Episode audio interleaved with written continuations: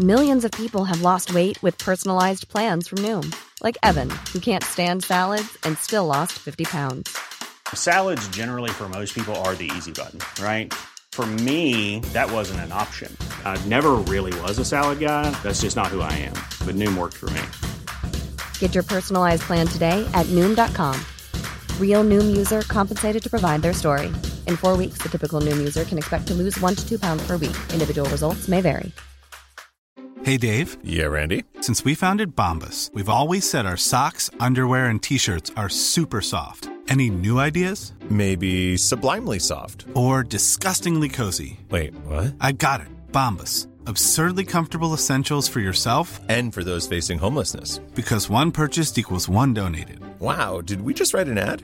Yes. Bombas. Big comfort for everyone. Go to bombas.com slash ACAST and use code ACAST for 20% off your first purchase. Expérience. L'école de moto Centre-ville attend vos candidatures. Envoyez vos CV à www.info à commercialécolemoto.com ou communiquez avec eux au 88 933 6577. Les... Station that's got you swallowing a nation. It's 96.9. DJ CD. 20 minutes of. La Voix des guerriers. C'est un rendez-vous à tous les samedis entre 16h et 18h sur les ondes de CJMD pour La Voix des guerriers, votre émission d'actualité sur le monde des sports de combat. Alors, 1h30 de sport de combat dans lequel on reçoit des invités, de magnifiques invités, des gens passionnés, des athlètes, des gens qui s'entraînent comme des forcenés, pandémie ou pas. Eux, ils sont à la tâche et ils travaillent. Et maintenant, on a une nouveauté pour 2021. À 17h30, La Voix des guerriers, elle cède sa place à La Voix de Rufus. On parle chien, de vos chiens, de différentes races. On parle avec des spécialistes. Samedi à 16h et on vous amène jusqu'à 18h. C'est la voix des guerriers sur vos ondes préférées, CJMD.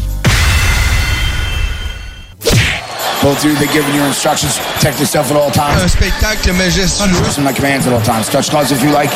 It's right. On va peut-être le découvrir dans les prochaines secondes. Je suis très, très, très intrigué. Une frappe et c'est terminé. Là, le... Qu'est-ce que c'est que cette histoire? Il est venu en tant que punching bag ce soir. Et oh mon Dieu! Ah! On est champion! C'est! C'est terminé!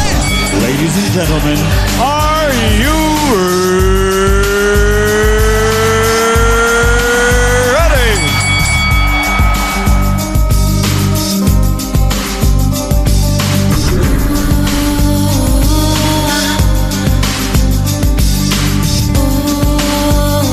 est 16h, une minute et c'est le début de la Voix des guerriers qui va nous amener jusqu'à 18h, juste un peu avant l'UFC 260. Ce soir, gros événement UFC à Las Vegas, évidemment, avec notamment Marc-André Barrio qui va lancer des hostilités.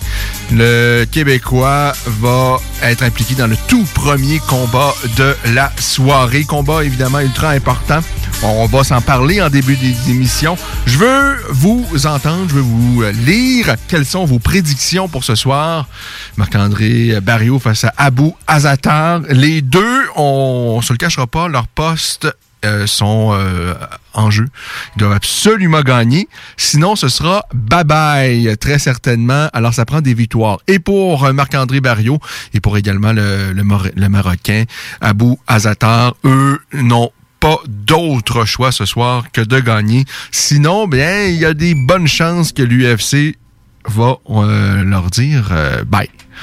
Bye, bye, bye. Alors, ben, en plus de ça, euh, en plus de l'UFC 260, on a de beaux invités, comme d'habitude, avec euh, Corinne Laframboise, qui vient d'aller chercher une autre victoire là euh, à Abu Dhabi, et ainsi que Johan Lennes, qui lui demeure invaincu, est allé chercher sa sixième victoire chez les professionnels.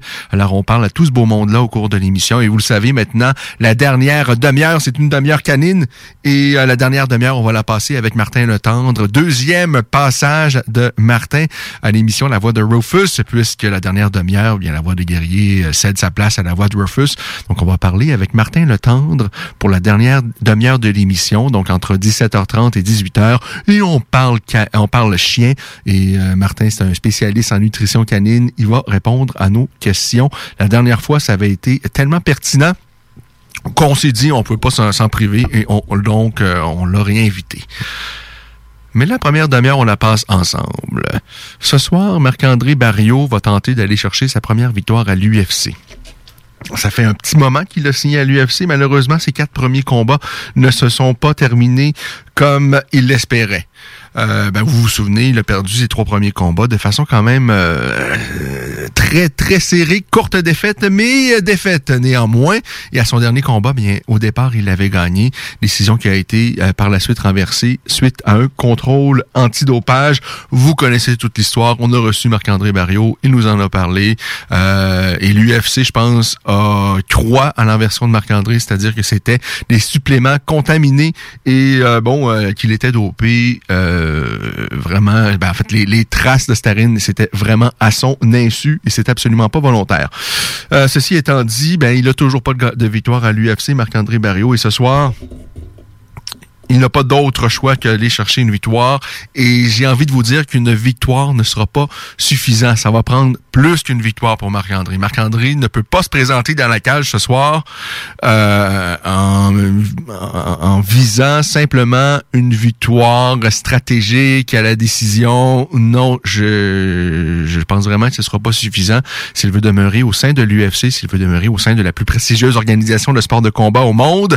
Marc-André doit avoir en tête ce soir de faire quelque chose de euh, spectaculaire. Il doit cracher le feu ce soir, notre ami Marc-André, et je pense que c'est le plan. C'est-à-dire qu'il n'y a pas vraiment de plan, outre qu'on se pointe le nez dans la cage et on va tout faire. Ça va se passer dans la première partie du premier round, ou sinon ça risque d'être très compliqué parce que j'ai l'impression que Marc-André ce soir, ça passe, ça casse, mais il va se passer quelque chose et euh, donc, le lancement de l'UFC 260 risque d'être vraiment spectaculaire à ne pas manquer. Quelles sont vos prédictions? Est-ce que vous pensez que Marc-André va aller chercher cette fameuse victoire? Et on sait de quelle façon Marc-André peut euh, briller. On l'a vu dans le passé au sein de TKO, euh, notamment sa force physique, sa force de frappe. Marc-André doit se mettre le nez dans la cuisine, peut pas essayer de gagner un combat. En tout cas, je pense pas que c'est comme ça que Marc-André peut avoir du succès à long terme à l'UFC, euh, c'est-à-dire en restant en, distance de kickboxing. Au contraire, je pense que Marc-André doit se servir de sa force physique, rentrer à l'intérieur, bousculer son adversaire et euh, ainsi également ben, euh, miser sur sa force de frappe qui est vraiment dévastatrice. On l'a vu déjà à moult occasions. Euh, en ce qui concerne son adversaire euh, Azatar, ben lui aussi a eu quand même quelques complications. Euh, lui aussi revient d'un contrôle antidopage euh, qu'il a échoué, a eu des problèmes de visa également par le passé. Euh, lui et son frère, parce que son frère est également à l'UFC, son frère qui avait été en fait remercié au cours de l'été suite à un imbroglio, mais la situation semble-t-il s'est rectifiée puisque l'UFC lui a dit bon finalement reviens et donc les deux Azatans sont toujours au sein de l'UFC, mais Abou, son poste est en jeu. Si son euh, son autre frère qui évolue dans une catégorie euh, de poids beaucoup plus légère, lui euh, est sur une très bonne lancée. Dans le cas d'Abou, il a une belle fiche, mais bon, avec un contrôle antidopage échoué, avec quelques problèmes ici et là, lui aussi, ça lui prend une victoire ce soir. Donc vraiment, le premier combat qui va lancer cette cette carte ce soir risque vraiment d'être spectaculaire. On s'entend pas à un combat qui va atteindre la limite. En tout cas, moi, euh, j'en serais étonné parce que j'ai vraiment l'impression que Marc-André, son plan, c'est de tout faire pour aller chercher une victoire rapide, éclair, spectaculaire surtout et brutale. Sinon, bien, euh, le, clou du spectacle ce soir, c'est un combat de gros garçons.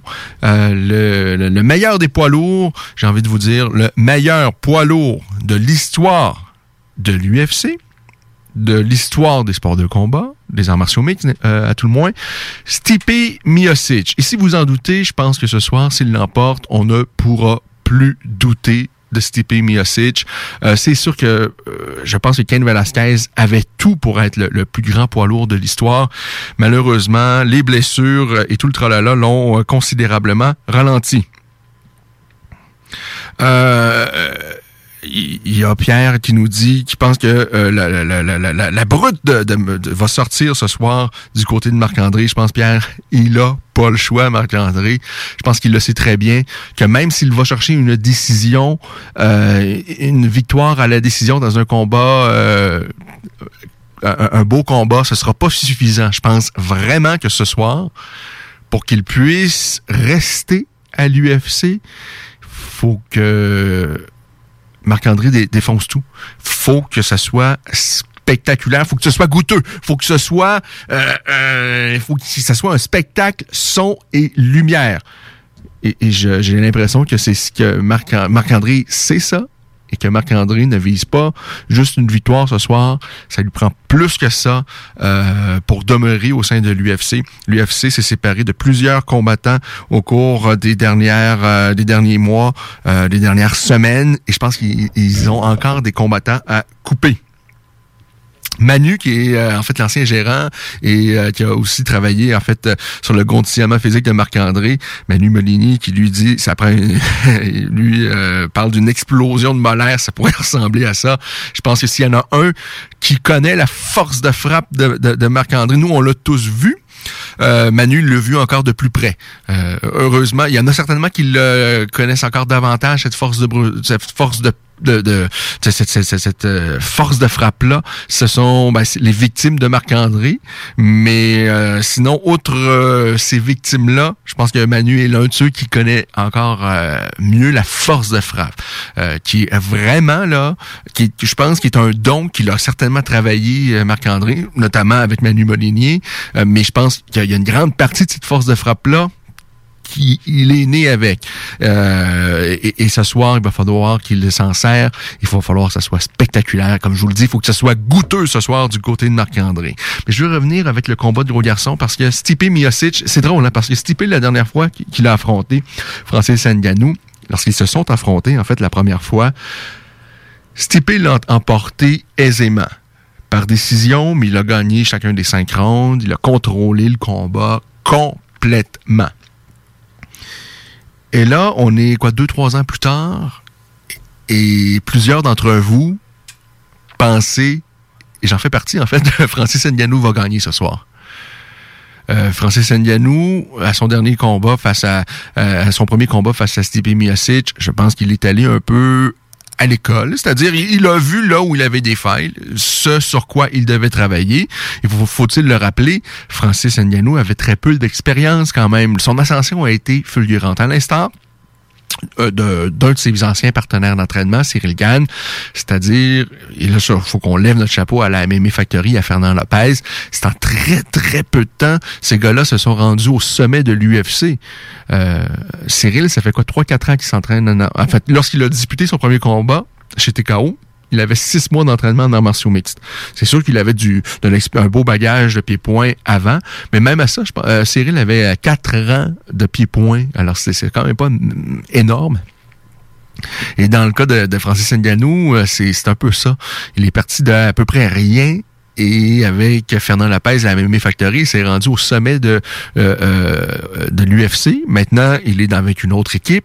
Euh, il sait, sait très bien sur quoi il doit travailler parce que bon, ça a été compliqué face à Stipe Miocic, mais même si ça a été compliqué, même si Stipe l'a amené au sol à multiples reprises, Stipe a jamais réussi et, jamais venu proche de euh, terminer le combat euh, face à Francis Ngannou. Et on connaît, je vous parlais tout à l'heure de la force de frappe et la force physique de Marc-André, mais celle de Francis Ngannou, ça, c'est euh, quelque chose, ça, ça fait peur on, s'entend.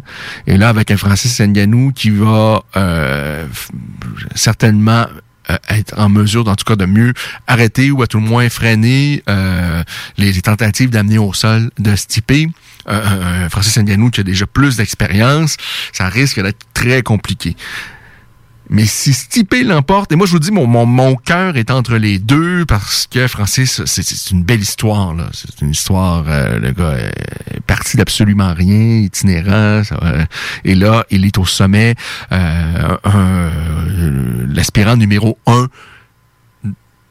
pour le, le, le titre des poids lourds de l'UFC. Il était aux États-Unis, gagne bien, très bien sa vie. C'est merveilleux. De l'autre côté, on a Stipe Miocic, qui est pompier, qui est un... Qui, qui est un, un,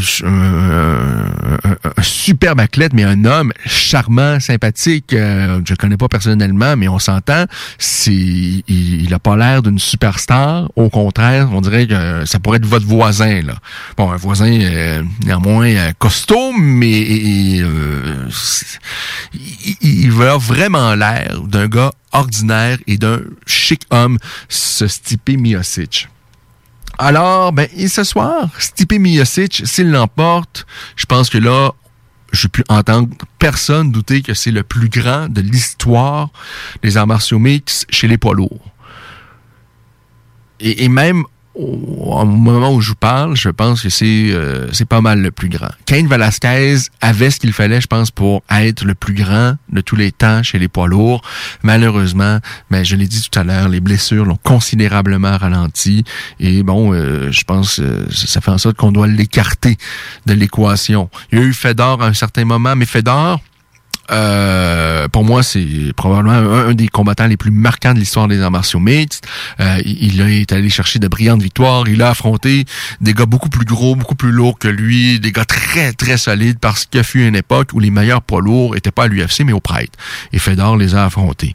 Mais euh, dans le lot, il y avait aussi j'ai envie de dire quelques charlatans. Là. Le fils du roi Zoulou, là, euh, le, roi Zoulou, euh, c'était un Brésilien qui, euh, lui, voulait absolument avoir un successeur, un, combattant dans la famille qui allait prendre la relève parce que lui, c'est un, mythe un peu au Brésil, le roi Zoulou, et, et ça a donné Zoulou. Je sais pas si vous vous rappelez de Zulino, un gros, énorme Brésilien au talent très, très, très limité. Bon, Fedor a affronté ce, gros garçon-là, il a affronté un Manchu, il a affronté quand même quelques gars où on se dit, ben, c'était un peu limite.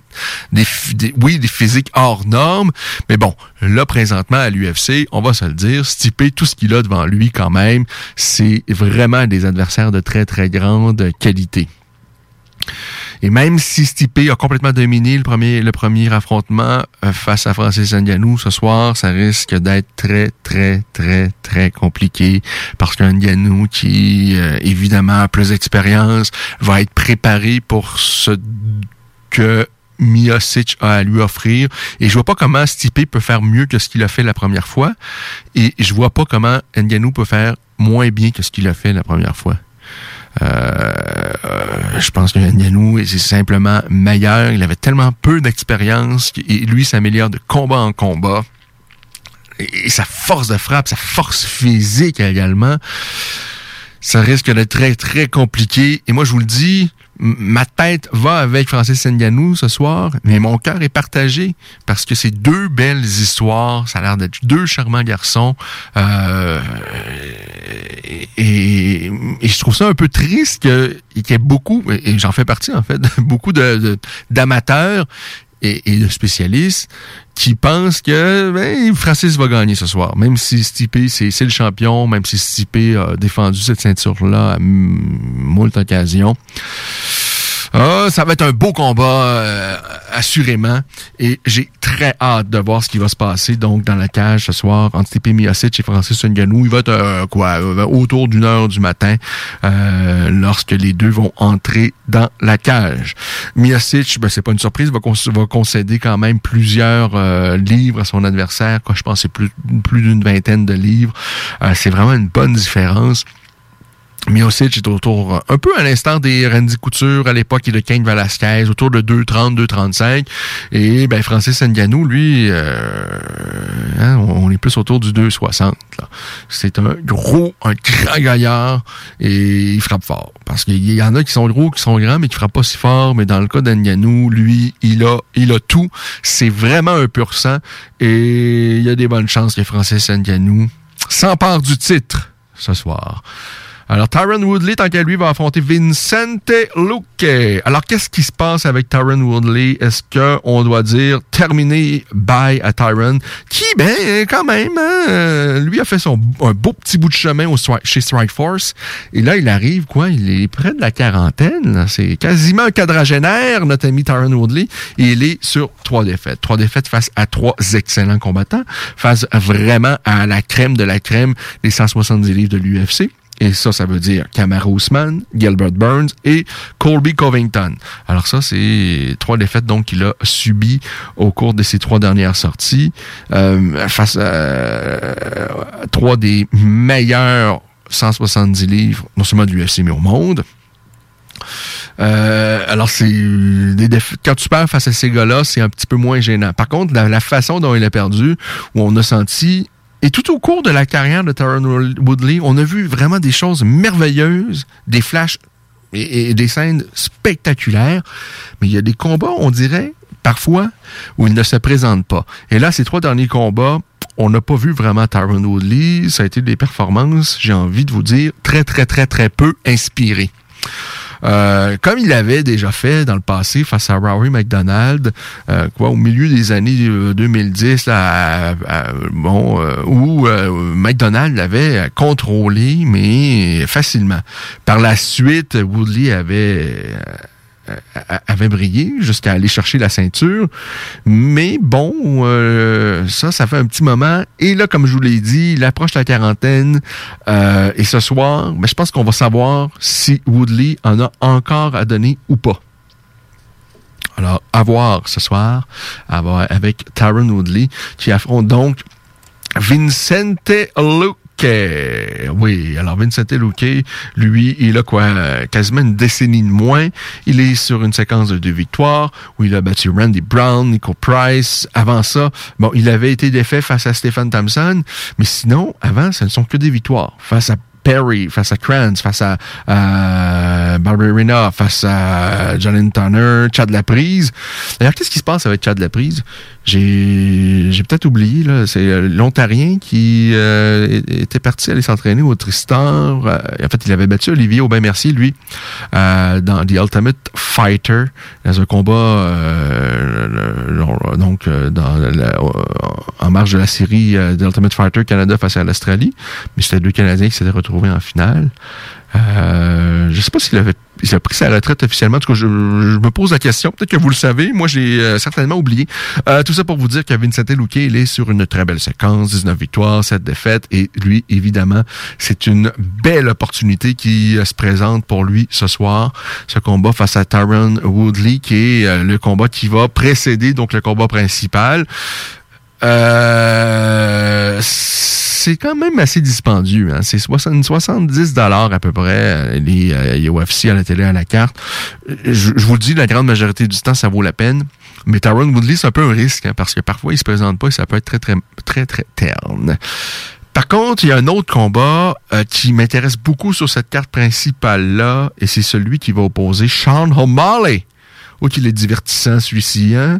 Il est divertissant avec 12 victoires et euh, un revers, mais le revers, il l'a encaissé à son dernier combat face à Marlon Vera, ou Marlon Vera. Euh, je pense qu'il a construit sa victoire en affaiblissant les jambes de son adversaire. Il a des tout petites jambes, l'ami Sean O'Malley, et euh, ben, Vera en a profité à son dernier combat. On va peut-être voir ce soir l'adversaire d'O'Malley, c'est de miser là-dessus. Thomas Almeida qui lui, il est sur une séquence désastreuse. Il a perdu quatre de ses cinq derniers combats. Mais moi, je vous dis, que je l'aime, ce garçon. Et à son dernier combat, il avait, il a fait de belles choses face à Jonathan Martinez. Mais bon, trop peu. Martinez avait été également quand même assez impressionnant. Mais j'aime euh, Thomas Almeida. En fait, lorsqu'il est arrivé à l'UFC, je vous dis, il est arrivé invaincu. Et il est allé chercher vraiment des belles victoires, notamment face au Québécois Yves Jabouin. Et c'est là, pour moi, où ça avait été une révélation. Il m'avait vraiment impressionné. Par la suite, il avait battu le vétéran Brad Pickett. Euh, il est allé chercher une autre victoire, je pense, entre-temps.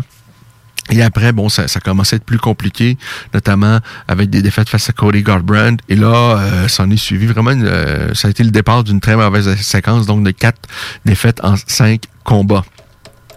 Ceci étant dit, Almeida Euh, bon, il, est, a maintenant 29 ans, mais j'aime bien une bonne boxe euh, anglaise. euh, mais ça risque ce soir, parce qu'Almeida, oui, il a une bonne boxe anglaise, mais ce soir, ça risque d'être plus compliqué s'il mise seulement que là-dessus, parce qu'O'Malley, il a une longue portée. C'est un grand, grand garçon pour cette catégorie de poids-là. Alors, Almeida, euh, il va falloir... si Parce que Almeida, sa force habituellement, c'est à, à l'intérieur, mais ce soir, ça risque d'être compliqué parce que chez les 135 livres, il n'y a pas beaucoup de 135 livres qui ont la longe et la grandeur de Sean O'Malley. Euh, ceci dit, je pense qu'on a tous les ingrédients là pour avoir quelque chose d'assez spectaculaire. Euh, sinon, en carte préliminaire, il y a également un Nurmagomedov euh, sur la carte. Alors, euh, on est toujours content de voir un Nurmagomedov. 15 victoires, 3 défaites, c'est l'affiche donc de euh, Aboubakar Nurmagomedov.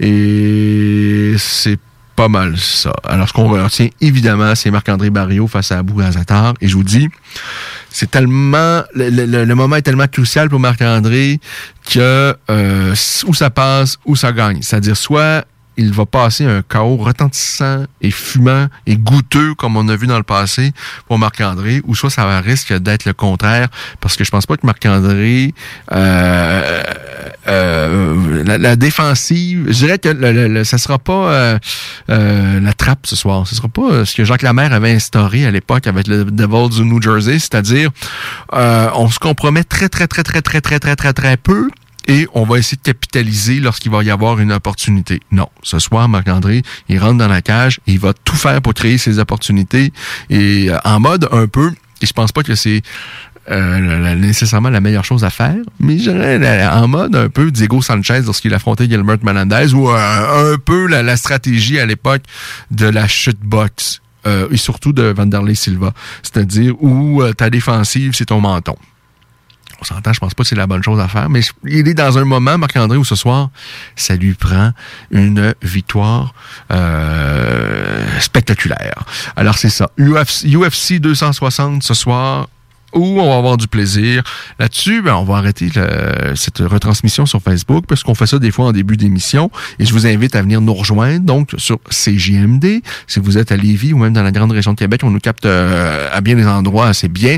C'est le 96.9 FM. Sinon, eh bien, sur le web également en direct 969fm.ca. Je rappelle qu'on va parler dans les prochains instants à Corinne Laframboise. Par la suite, on aura nul autre que le Johan Lennes et la dernière demi-heure. Vous le savez maintenant, la dernière demi-heure de l'émission, c'est une demi-heure canine et on va parler nutrition euh, canine ce soir avec Martin Letendre. Son premier passage, je vous le dis, moi ai des chiens, ça a été vraiment, vraiment ultra pertinent et ultra intéressant à tel point que ça nous prenait au moins une autre demi-heure avec lui. Alors manquez pas ça à 17h30, on a Martin Letendre. On va se faire une courte pause et on est de retour dans la voie des guerriers pour la suite des choses dans quelques minutes. Et euh, là-dessus, bien, je vous dis, restez là parce qu'on va avoir beaucoup d'agréments. On va euh, avoir beaucoup de plaisir et ça va être plaisant. On a une belle soirée en perspective. Alors, restez là, les coquins. La Voix des guerriers. C'est un rendez-vous à tous les samedis entre 16h et 18h sur les ondes de CJMD pour La Voix des guerriers, votre émission d'actualité sur le monde des sports de combat. Alors, 1h30 de sport de combat dans lequel on reçoit des invités, de magnifiques invités, des gens passionnés, des athlètes, des gens qui s'entraînent comme des forcenés, pandémie ou pas. Eux, ils sont à la tâche et ils travaillent. Et maintenant, on a une nouveauté pour 2021. À 17h30, La Voix des guerriers, elle cède sa place à La Voix de Rufus. On parle chien, parle de vos chiens, de différentes races, on parle avec des spécialistes. Samedi à 16h et on vous amène jusqu'à 18h. C'est La Voix des guerriers sur vos zones préférées, CJMD. Vous le savez, vos rôtisseries fusées sont présentes avec vous pour traverser cette sombre période pandémique. Pour emporter ou à la livraison, nous vous proposons un menu rempli de variétés. De notre fameux poulet rôti jusqu'à nos savoureuses côtes levées, Rôtisserie Fusée vous fera découvrir une foule de plats succulents. Brochettes de poulet, poutines de toutes sortes, le club sandwich et que dire de notre légendaire burger fusé au poulet croustillant. Confinement ou pas, notre flotte est prête et organisée. Les Rôtisseries Fusées seront votre petit bonheur de la journée. Lévis Centreville, 418 833 1111 Saint-Jean-Chrysostome, le 834 3333. Commande web et promotion disponible au www.rotisseriefusée.com. talk, rock and hip hop. Groupe DBL est le spécialiste en toiture, portes, fenêtres et rénovation à Québec. Prenez rendez-vous avec un de nos spécialistes pour évaluer vos projets. Notre équipe cumule plus de 40 ans d'expérience et c'est avec fierté que nous la mettons à votre disposition afin de répondre à tous vos besoins, notamment en matière de recouvrement et de réfection de toiture. Groupe DBL, complice de vos meilleurs projets à Québec. Situé au 791 boulevard Pierre-Bertrand. Estimation gratuite. 88 681 25 22. GroupeDBL.com. À la maternelle 4 ans, les petits succès préparent les grands. Pour Zoé, c'est retrouver elle-même son casier. Sans l'aide de Madame Léa. Pour Luca, c'est réussir à dire cadeau plutôt que gâteau avec l'aide de son enseignante ou une spécialiste. Et pour Félix, c'est construire le plus haut château. Et non, un chien roulette. Et s'exprimer avec fierté. À la maternelle 4 ans, les enfants développent leur plein potentiel tout en s'amusant. Informez-vous au québec.ca barre oblique 4 ans. Un message du gouvernement du Québec. Both of you, they're giving you instructions. Protect yourself at all times. Un spectacle majestueux. Listen to my commands at all times. Touch gloves if you like. It's right. On va peut-être le découvrir dans les prochaines secondes. Je suis très, très, très intrigué. Bon, une frappe et c'est terminé. Là, là. Qu'est-ce que c'est que cette histoire? Il est venu en tant que punching bag ce soir. Oh mon Dieu! On est chez c'est violent! C'est terminé! Ladies and gentlemen, are you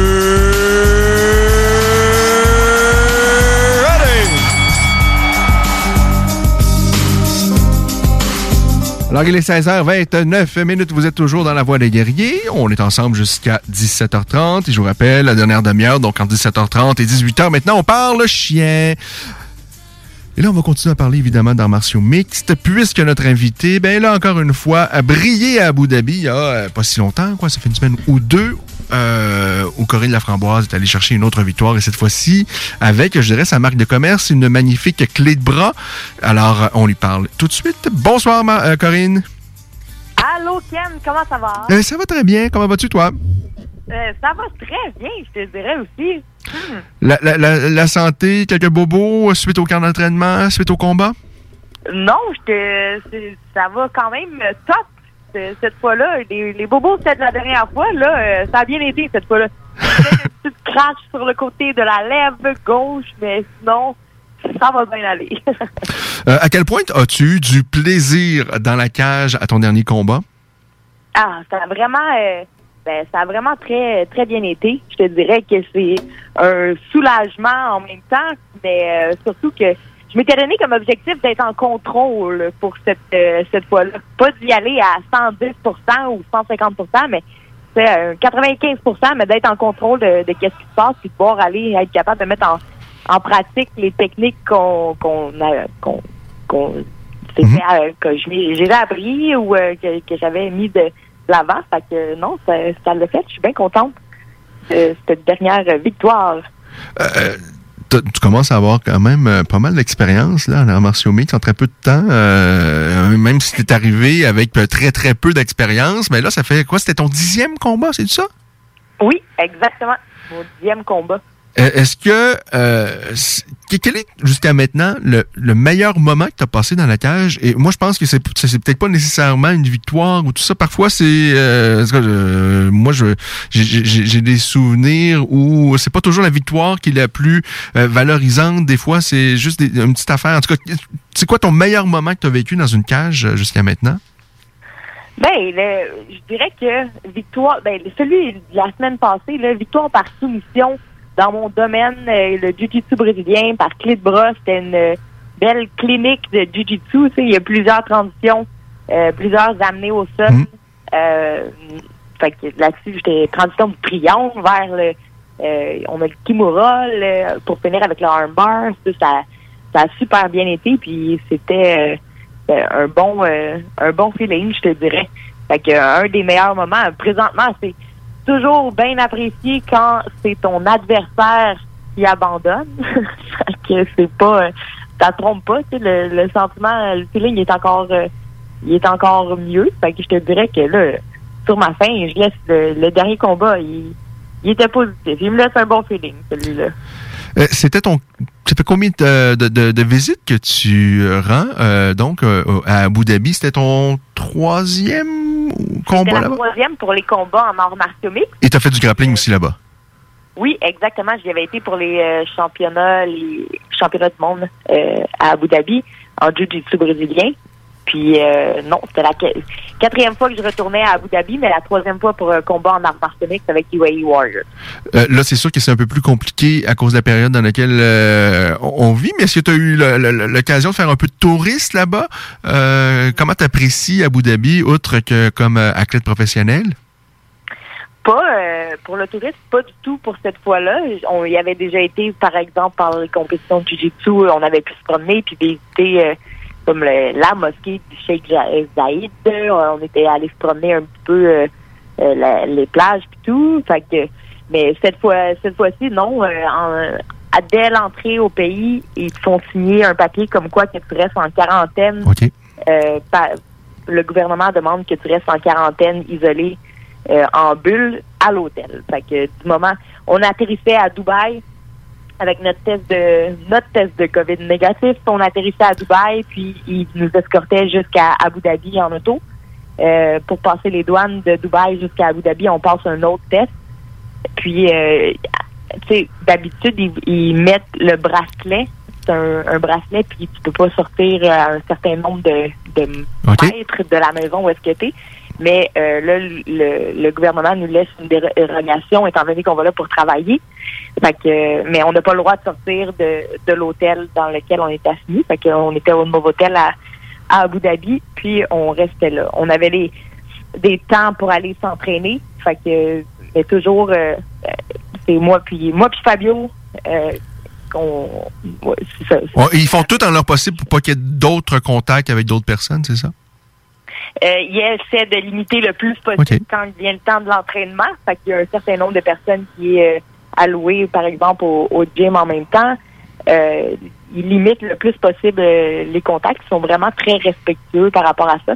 On a eu un, des tests de PCR, des, des Q-tips dans le nez à tous les jours. Ah oui, OK. Puis euh, oui, ça c'est leur façon de procéder. Puis euh, on n'a pas sorti autre que quand c'était le temps d'aller euh, au stade pour le combat, le soir du combat. Fait que c'est c'était pas euh, c'était pas touriste 101 là cette fois-là, on est euh, c'était plus euh, une visite de l'hôtel Et, et- mais, mais, mais Fabio, Fabio qui est, qui est père de famille, Fabio qui a quand même, euh, je sais pas quel âge qu'il a, doit- euh, au moins dans la quarantaine avancée. Euh, euh, quarantaine, euh, oui, début ben, je dis ça parce que lui, il revenait- lui il était dans le coin de Charles, à Las Vegas. Alors lui, il est en quarantaine. Lui, c'est un mois quand même. C'est- plaisant parce qu'il a vu ces deux athlètes aller chercher de superbes victoires. Mais c'est quand même des, un, un énorme sacrifice pour euh, un homme de, de- un père de famille.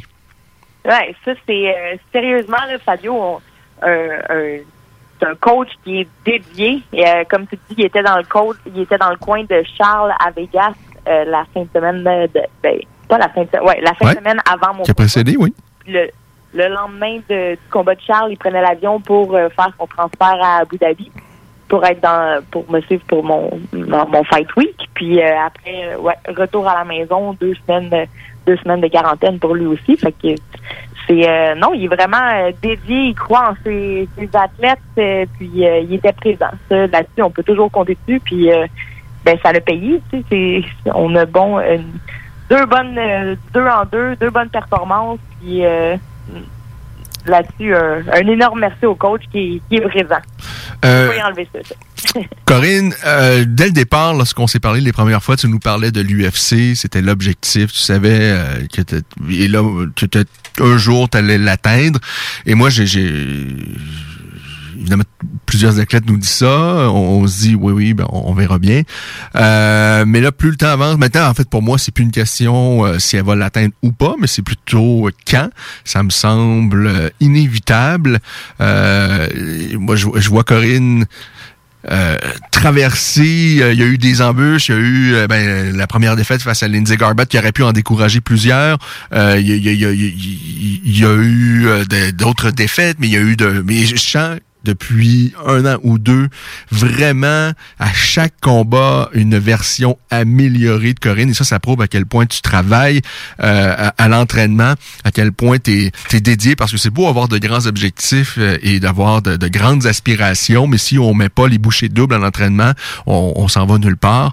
Mais avec toi, je pense qu'on sent il y, a une belle ascension, puis ça me semble inévitable que l'UFC, c'est pas savoir si tu vas l'atteindre ou pas, mais c'est plutôt quand? Est-ce que c'est quand? Est-ce que tu est-ce qu'il y a eu des discussions euh, dans les derniers, euh, suite à ton dernier combat? Ben, l'UFC, c'est toujours mon objectif, euh, mon objectif final, c'est sûr et certain. on y va un step à la fois, puis comme tu as bien résumé, ma fiche, c'est pas une fiche qui est, qui est parfaite, clairement, mais on n'a jamais dit non à un adversaire. On a, on a toujours on, y va de l'avant puis on s'améliore. Ouais. Et, je pense que dans le monde des arts martiaux mixtes, on a cette compréhension-là. On s'entend que bon, as un dossier de 6 victoires, 4 défaites. Si on était à la boxe, on, on aurait l'impression qu'il n'y a rien à faire avec cet athlète-là. Mais en arts martiaux mixtes, c'est absolument pas ça. Et pour ceux qui ont suivi la carrière de, de, de, de, de Corinne, je pense que c'est... Et, les gens de l'UFC, c'est des gens euh, sérieux, là. Euh, ils font pas juste regarder les, les, chiffres, mais c'est regarder les... Le, show, oui, effectivement, parce que tu es, une valeur sûre, mais aussi c'est ce que tu as fait dans la cage. Euh, vraiment, pour moi, dans tes derniers combats, ça va crescendo, puis on sent vraiment une Corinne qui est de meilleur en meilleur, qui je pense que même dès demain, tu pourrais faire de très très belles choses face à bonne quantité d'athlètes à l'UFC. Euh, alors c'est ça. Ben, je, je suis du même avis. je dirais que ça, ça a bien de l'allure ce que tu dis, puis euh, mais une chose, euh, une chose à la fois. Je, mhm. m'enligne vers, mon, comme je te dis, mon objectif final, c'est d'aller à l'UFC, sûr et certain. Présentement, je suis dans une organisation, UA Warriors, qui euh, prend super soin des athlètes, qui donne une visibilité vraiment intéressante. Tu sais, lors du dernier combat de Louis Jourdain, là, quelques mois, il y avait Dana White qui était là avec ouais. Bible, puis Dean Thomas qui était en train de regarder les athlètes performer. Fait que ça, c'est un bon tremplin. Manon Fioro a fait le step vers l'UFC euh, avec la ceinture des 125 livres euh, chez UAE Warriors. Fait que ça, c'est une belle visibilité aussi. Ben, c'est une belle organisation, puis je pense que ce serait pas gênant de, de rester là très, très longtemps. Au contraire, là, euh, je sais pas c'est quoi exactement le montant des bourses, mais ça me semble, de ce que j'entends... Euh, ça me semble très honnête. Oui, c'est ça, ben c'est quand c'est ça. Et, euh, à, l'UFC, dans les premiers combats, c'est pas des, des bourses extraordinaires non plus, là. Alors, euh, c'est pas... Le, le, sport ne, ne se résume absolument pas à l'UFC. Il y a d'autres très grandes organisations, ONE FC, le Bellator, euh, la PFL qui ont euh, qui ont signé Clarissa Shields, qui ont déjà aussi la, grande championne de judo euh, Kayla Harrison. Il y en a d'autres grandes organisations, mais c'est sûr que l'UFC, ben on la considère, puis moi le premier, comme la ligue nationale du MMA. Ouais. Oui, exactement. Mais je dirais que d'ici là, euh, moi, je, je stick avec UAE euh, Warriors. C'est, euh, moi, je vois pas pourquoi. C'est pour toute la visibilité que je peux avoir, pour toute la, la, possibilité d'atteindre mes objectifs, je prévois rester avec cette organisation-là d'ici à, à, ce que je fasse le, le mhm. saut de l'autre côté de pour l'UFC. Puis là, on est en pour parler pour un combat de championnat, la ceinture qui est vacante et, ça ressemble à quoi vos pourparlers? Parce que moi, si j'étais ton gérant, j'aurais envie de dire aux gens du Harry Warriors, la prochaine fois que Corinne met ses petites pattes dans votre cage, il va falloir qu'elle ait le titre vacant à l'enjeu, sinon il n'y aura pas de Corinne. Est-ce que c'est, euh, est-ce que, je sais pas, c'est un ultimatum que vous avez lancé, mais est-ce que c'est un peu votre point? Est-ce que pour toi, la prochaine fois que tu vas dans cette cage-là, il faut absolument que tu aies la chance de mettre la main sur la ceinture? Mais la prochaine fois que je vais dans l'octogone, sous toute euh, réserve, parce qu'on est, on peut pas affirmer euh, rien mhm. présentement, mais euh, je trouve que c'est assez bien résumé ce que tu as dit. Et, dans un futur proche, là, tu, là, c'est un petit peu plus compliqué de voyager et tout avec avec ces normes-là, puis surtout du côté de notre gouvernement, c'est plus c'est plus difficile de voyager, sauf que euh, non, ça se résume à ça se résume à ça. On a pas, on est en, pour parler de quand est-ce qu'on va le faire arriver, mais la prochaine fois que, que je vais au UAI, c'est pour un combat de championnat. donc c'est fait, on peut dire ça. Euh, on pourrait se parler prochainement, puis je vais pouvoir dire oui, c'est fait. OK. Mais euh, et- en fait, même, même du côté du Airwire, je vois pas pour quel autre scénario ils pourraient présenter. Et même dans leur intérêt, avec la qualité des, des spectacles que tu as rendus, euh, ça me semble être le- le- Yes. un, un incontournable. Oui. Euh, donc, ton, pro- ton prochain combat, assurément, ça va être chez Airwires? Euh, ben, on sait pas ce qui peut se passer dans, dans la vie en général. Mhm. Le prochain combat, oui, euh, chez UAE Warriors. Je vois pas pourquoi je changerais d'organisation avant, à moins que euh, que ce soit pour l'UFC. Euh, la dernière fois, tu nous as dit ben, que tu avais apporté quelques changements, notamment que tu avais commencé à travailler avec euh, euh, Francis Carmon et Will, euh, qui euh, ont un centre d'entraînement maintenant à, à- à Montréal. C'est deux, deux Français qui ont décidé donc de s'établir euh, donc euh, à Montréal, euh, même après leur carrière. Euh, ben, Francis, on connaît sa carrière, brillante carrière. Euh, il avait remporté ses six premiers combats à l'UFC, et ça, c'était après avoir euh, vraiment euh, un long parcours euh, qu'il a, euh, il a fait voyager à travers le monde avant de joindre à l'UFC. Francis Camon avait déjà un gros, gros bagage.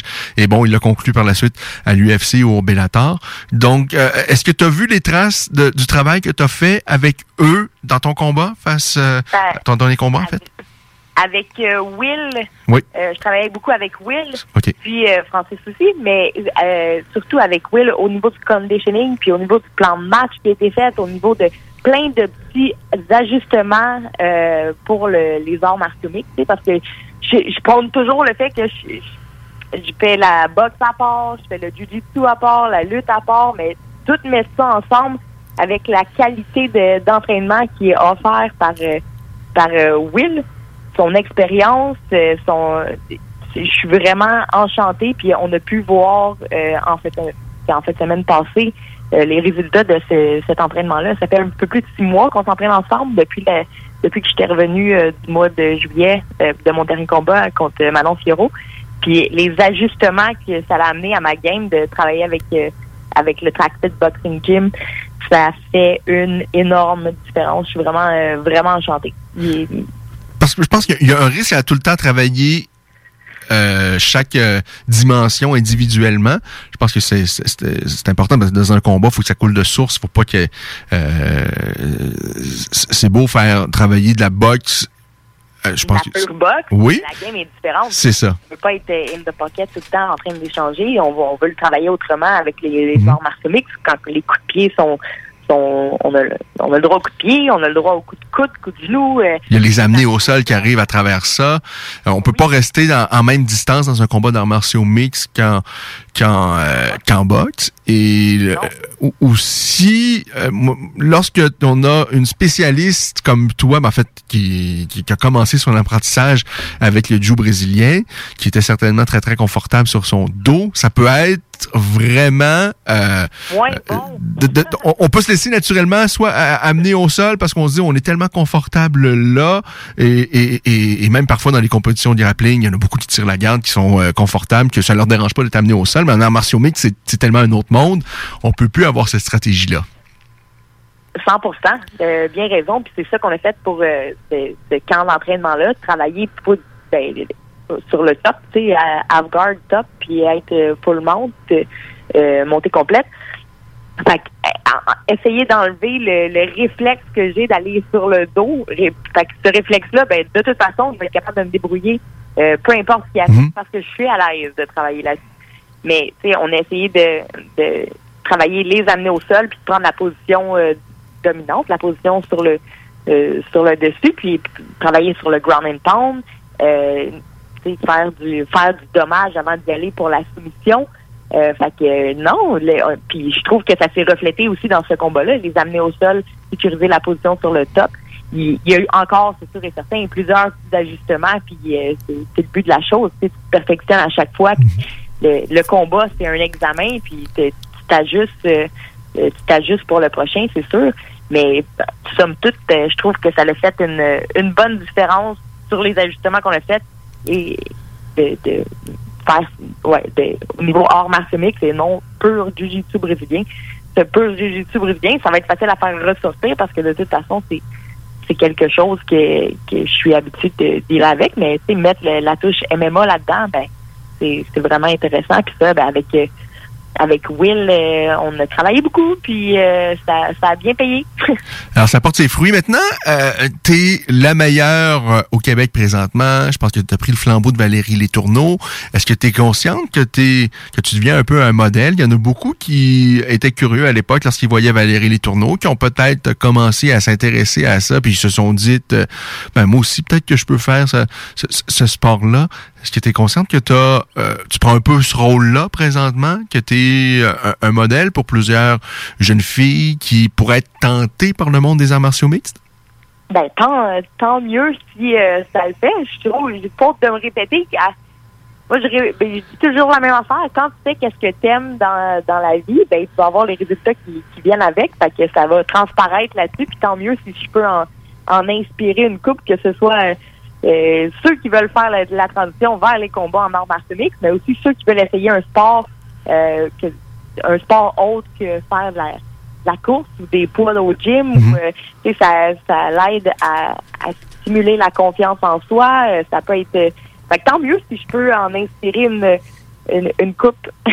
c'est sûr et certain que c'est c'est flatteur, puis je trouve ça positif.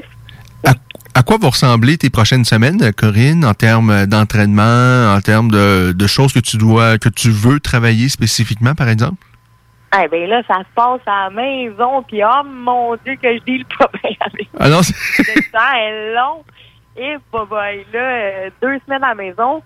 Puis euh, après, ben c'est sûr et certain à quoi vont ressembler les entraînements. Je retourne euh, je retourne au gym euh, pour euh, on va regarder le combat, regarder où est-ce qu'on aurait pu s'améliorer, puis où est-ce que qu'est-ce qui va être on, on travaille pour le cardio, on recommence, on remet la, la, la main à la pâte, puis euh, let's go, euh, on, on est reparti. Fait que euh, mes, mes entraînements vont être faits au, au track fit boxing, puis à, au BTT, Brazilian Top Team, euh, la plupart de mes entraînements. Yes. Et là, bon, en période de confinement suite à ton combat, tu, tu trouves ça dur, tu viens de nous, de nous le confier, mais est-ce que tu arrives quand même à t'entraîner un peu? Qu'est-ce qu'on, qu'est-ce que tu fais pour te divertir, là, entre-temps? Qu'est-ce que je fais? Ben, pour de vrai, on dirait que là, c'est c'est comme une obligation de rester à la maison. Fait que euh, je regarde euh, et je regarde la télé, une chose que je fais jamais, mais jamais. Puis euh, sinon, euh, que- oui, j'arrive à m'entraîner euh, comme comme on peut. Tu sais, je suis équipée un peu au niveau des, des poids, j'ai un sac.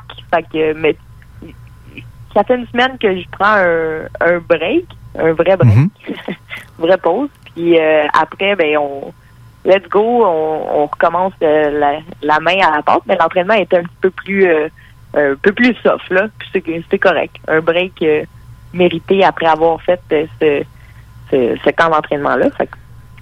C'est oui, je vais recommencer pour de vrai en sortant de cette quarantaine là. On recommence avec le, le vrai training. Si euh, tenté que l'UFC t'invitait à participer à leur télé-réalité, est-ce que c'est quelque chose qui pourrait t'intéresser? Parce que je pense pas que c'est fait pour tout le monde, mais toi, ça, oui, ça pourrait t'intéresser? Ah, ben certainement, c'est sûr et certain. Puis en plus, télé-réalité, ben, moi je trouve que je vis très bien avec ça. J'ai pas, euh, non, c'est sûr et certain que je serais, je serais partante. Hmm. Et une télé-réalité qui va nulle part, un peu comme euh, euh, ce qui se passe là euh, avec Kim Clavel, qui, en tout cas, je- j'ai pas regardé, là, mais de, de ce qu'on de ce qu'on me dit, c'est qu'il n'y a pas trop d'objectifs. Là, mais y a- ça peut être divertissant, il y a des gens qui aiment ça, mais il y a des gens qui sont rassemblés dans une maison et tu sais, dans The Ultimate Fighter de l'UFC, c'est quand même t'as euh, les, les, les, les meilleurs entraîneurs au monde, en tout cas quelques-uns des meilleurs entraîneurs au monde qui sont autour de toi et tu vis euh, en martiaux mix et tu progresses là-dedans. Mais bon, dans Big Brother, je pense c'est autre chose. Mais par contre, c'est aussi une belle visibilité qui peut euh, qui peut peut-être t'a- t'a- t'amener d'autres propositions ou d'autres commanditaires. Est-ce que ça, c'est une avenue si on te proposait ça qui pourrait t'intéresser? Hum, je sais pas, bonne question. Je ne sais pas. J'aurais l'impression de mettre une pause sur euh, mon objectif qui est de performer dans les arts martiaux mixtes. Ouais. Moi, moi, je, je, je vais dire, j'ai pas compris Kim Clavel d'accepter ça, mais lorsqu'on m'a dit combien étaient payés, ils étaient payés, parce que je pense que c'est de l'ordre de. J'espère. Je sais combien? je- J'espère, je dis pas de sottise, mais je pense que c'était 5-7 000 par semaine plus, je me souviens plus le montant qu'il gagne, euh, euh, le- parce qu'il y a un gagnant au bout de tout ça, mais c'est euh, il y en a beaucoup d'argent. Là, je je pense, je comprends davantage pourquoi elle a accepté ça, parce que ben, hein, il faut bien gagner. c'est pour l'argent. euh, OK. euh, puis si c'est ce, que, ce qui lui convient à elle, euh, tant, tant mieux, mettons. Ou, euh, Mhm. euh, tant mieux, mais j'aurais l'impression de mettre une pause sur. de, de mettre un stand-by, un autre pour mes objectifs. Ouais, non, assurément. Fait que, plus ou moins ça. donc là, il te, reste, il te reste combien de jours de confinement? Il te reste une semaine ou c'est Une semaine? une semaine? Oui, oui, oui. Tu vas passer à travers? Ben là, je vais passer au travers. je vais pas le faire. Le 1er avril prochain, euh, on a le dernier. euh, ils donnent un paquet de, de COVID, de tests de COVID à faire à la maison. Un, un petit paquet pour le, le 1er avril. Puis si euh, tout va bien, si c'est négatif, ce petit paquet-là, je sors le euh, 5, le 5 avril. Mais sinon, euh, c'est un autre deux semaines de plus. Fait que euh, je me croise les doigts et ça va, ça devrait bien aller. Crime, on a passé à peu près huit tests euh, là-bas. C'est pas, euh, c'est- pas plus. Euh, Est-ce que ça gâche, euh, est-ce que ça gâche un peu le plaisir, tout ça, tout ce qui va, ben, le- le- le- le- le- ce qu'on vit présentement, et ce que tu, ce que tu, tu dois subir durant la préparation et après les combats comme la quarantaine, est-ce que ça gâche un peu le plaisir de, de, de, de, de ces aventures-là? Non, ben je me dis que ben c'est sûr et certain que la donne c'est différent, sauf que je me dis tant mieux. Hey, moi je travaille dans une organisation qui peut qui fait performer les athlètes pendant ce temps de de, de pandémie là. Puis euh, non, là-dessus je suis vraiment reconnaissante. Fait que je vais pas me plaindre. Euh, euh, euh, ton prochain combat, ultime, ben, ça ressemblerait, euh, ça serait quand à peu près? Est-ce qu'il y a déjà, ça a déjà été évoqué pour toi ce, ce- Au début de l'été, au début de l'été? fin du printemps, début de l'été. Alors, ça s'en vient quand même assez, assez rapidement. Et, et, euh, donc, on peut dire fort, fort, fort probablement pour le titre qui est vacant. Fort probablement pour le titre qui est vacant. Exact. On peut dire pour le titre vacant, mais c'est pas encore confirmé officiel. Non, c'est ça. Va falloir qu'on se reparle. Oui. Euh, Alors, ben, euh, ça. tiens-nous au courant parce que moi, je vois pas pourquoi euh, tu, euh, ton prochain combat, ce serait pas pour la ceinture. Mais peu importe, peu importe je pense que ch- chaque combat est une nouvelle aventure. Chaque combat amène des choses et euh, on, on voit, 100%. on voit, on voit l'expérience qui rentre. euh, et j'ai bien aimé ce que tu as dit tout à l'heure. Maintenant, t'es plus à 105, 110% mais tu, euh, tu vas avec un, un 95. Ouais, et, et- et- et- et j'aime ça comment tu amènes ça. Puis je pense que c'est important parce que lorsqu'on essaie de, de tout faire en même temps, c'est sûr que c'est désordonné, puis c'est sûr qu'on on manque de structure. C'est sûr qu'en en bout, de- en, en bout de piste, à un moment donné, euh, au troisième round, on n'a plus de jus. là. C'est Ben, c'est normal. Oui, puis en plus, on travaille juste en réaction. Des- Mhm. La différence dans ce combat-là, c'est que moi, je l'amenais dans ma game. Et je me sentais, euh, euh, je sentais que je décidais, que j'étais le, le boss de, de ce qui allait se passer, plus dans le contrôle, fait comparativement à juste réagir à, à la, le- la game ou l'attaque de l'autre. Fait que j'aime bien cette mentalité, puis euh, je prévois sticker à ça. Parfait.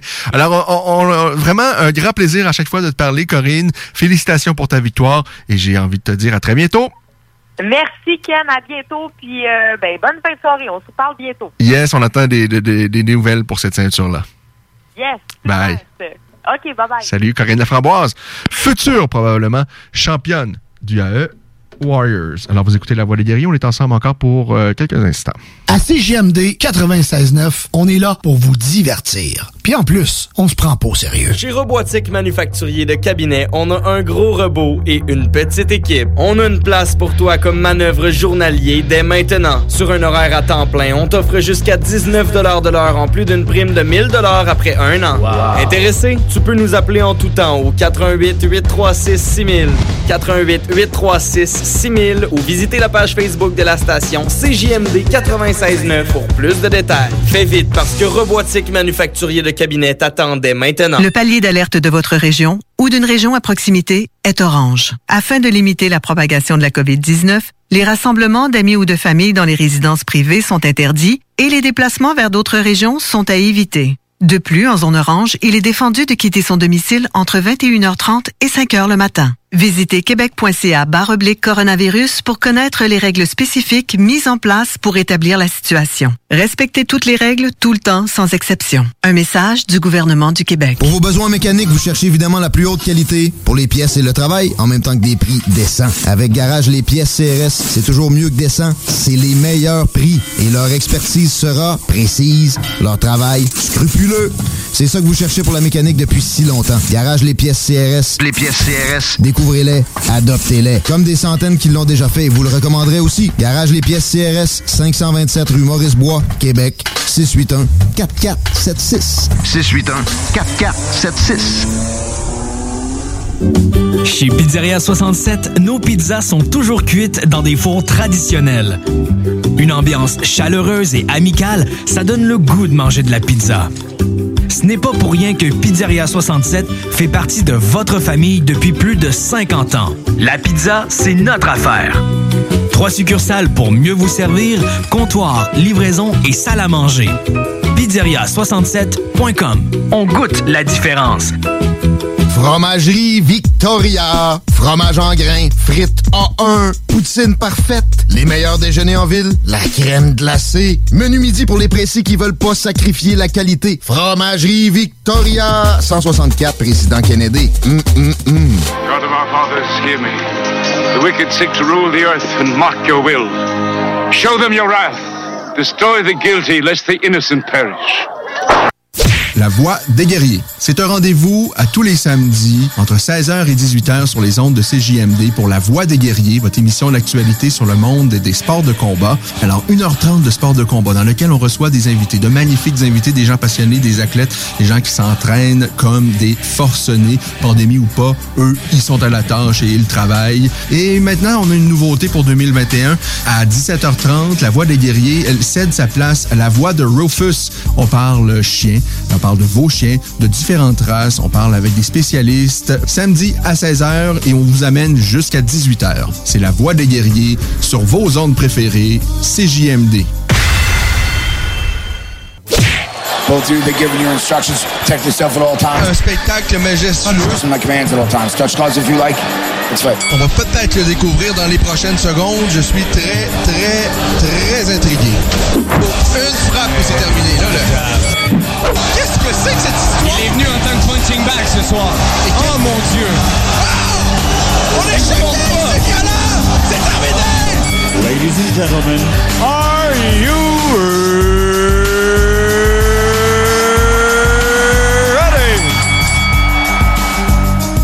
Alors, vous écoutez La Voix des guerriers pour le dernier segment sur le monde des euh, sports de combat. Ça vous nous amène jusqu'à 17h30, tout ça. Et par la suite, vous savez, c'est la nouvelle formule. On parle chien. Ce soir, Martin Letendre, spécialiste en nutrition canine, effectue son deuxième passage. Le premier était tellement pertinent, on voulait absolument euh, le réinviter.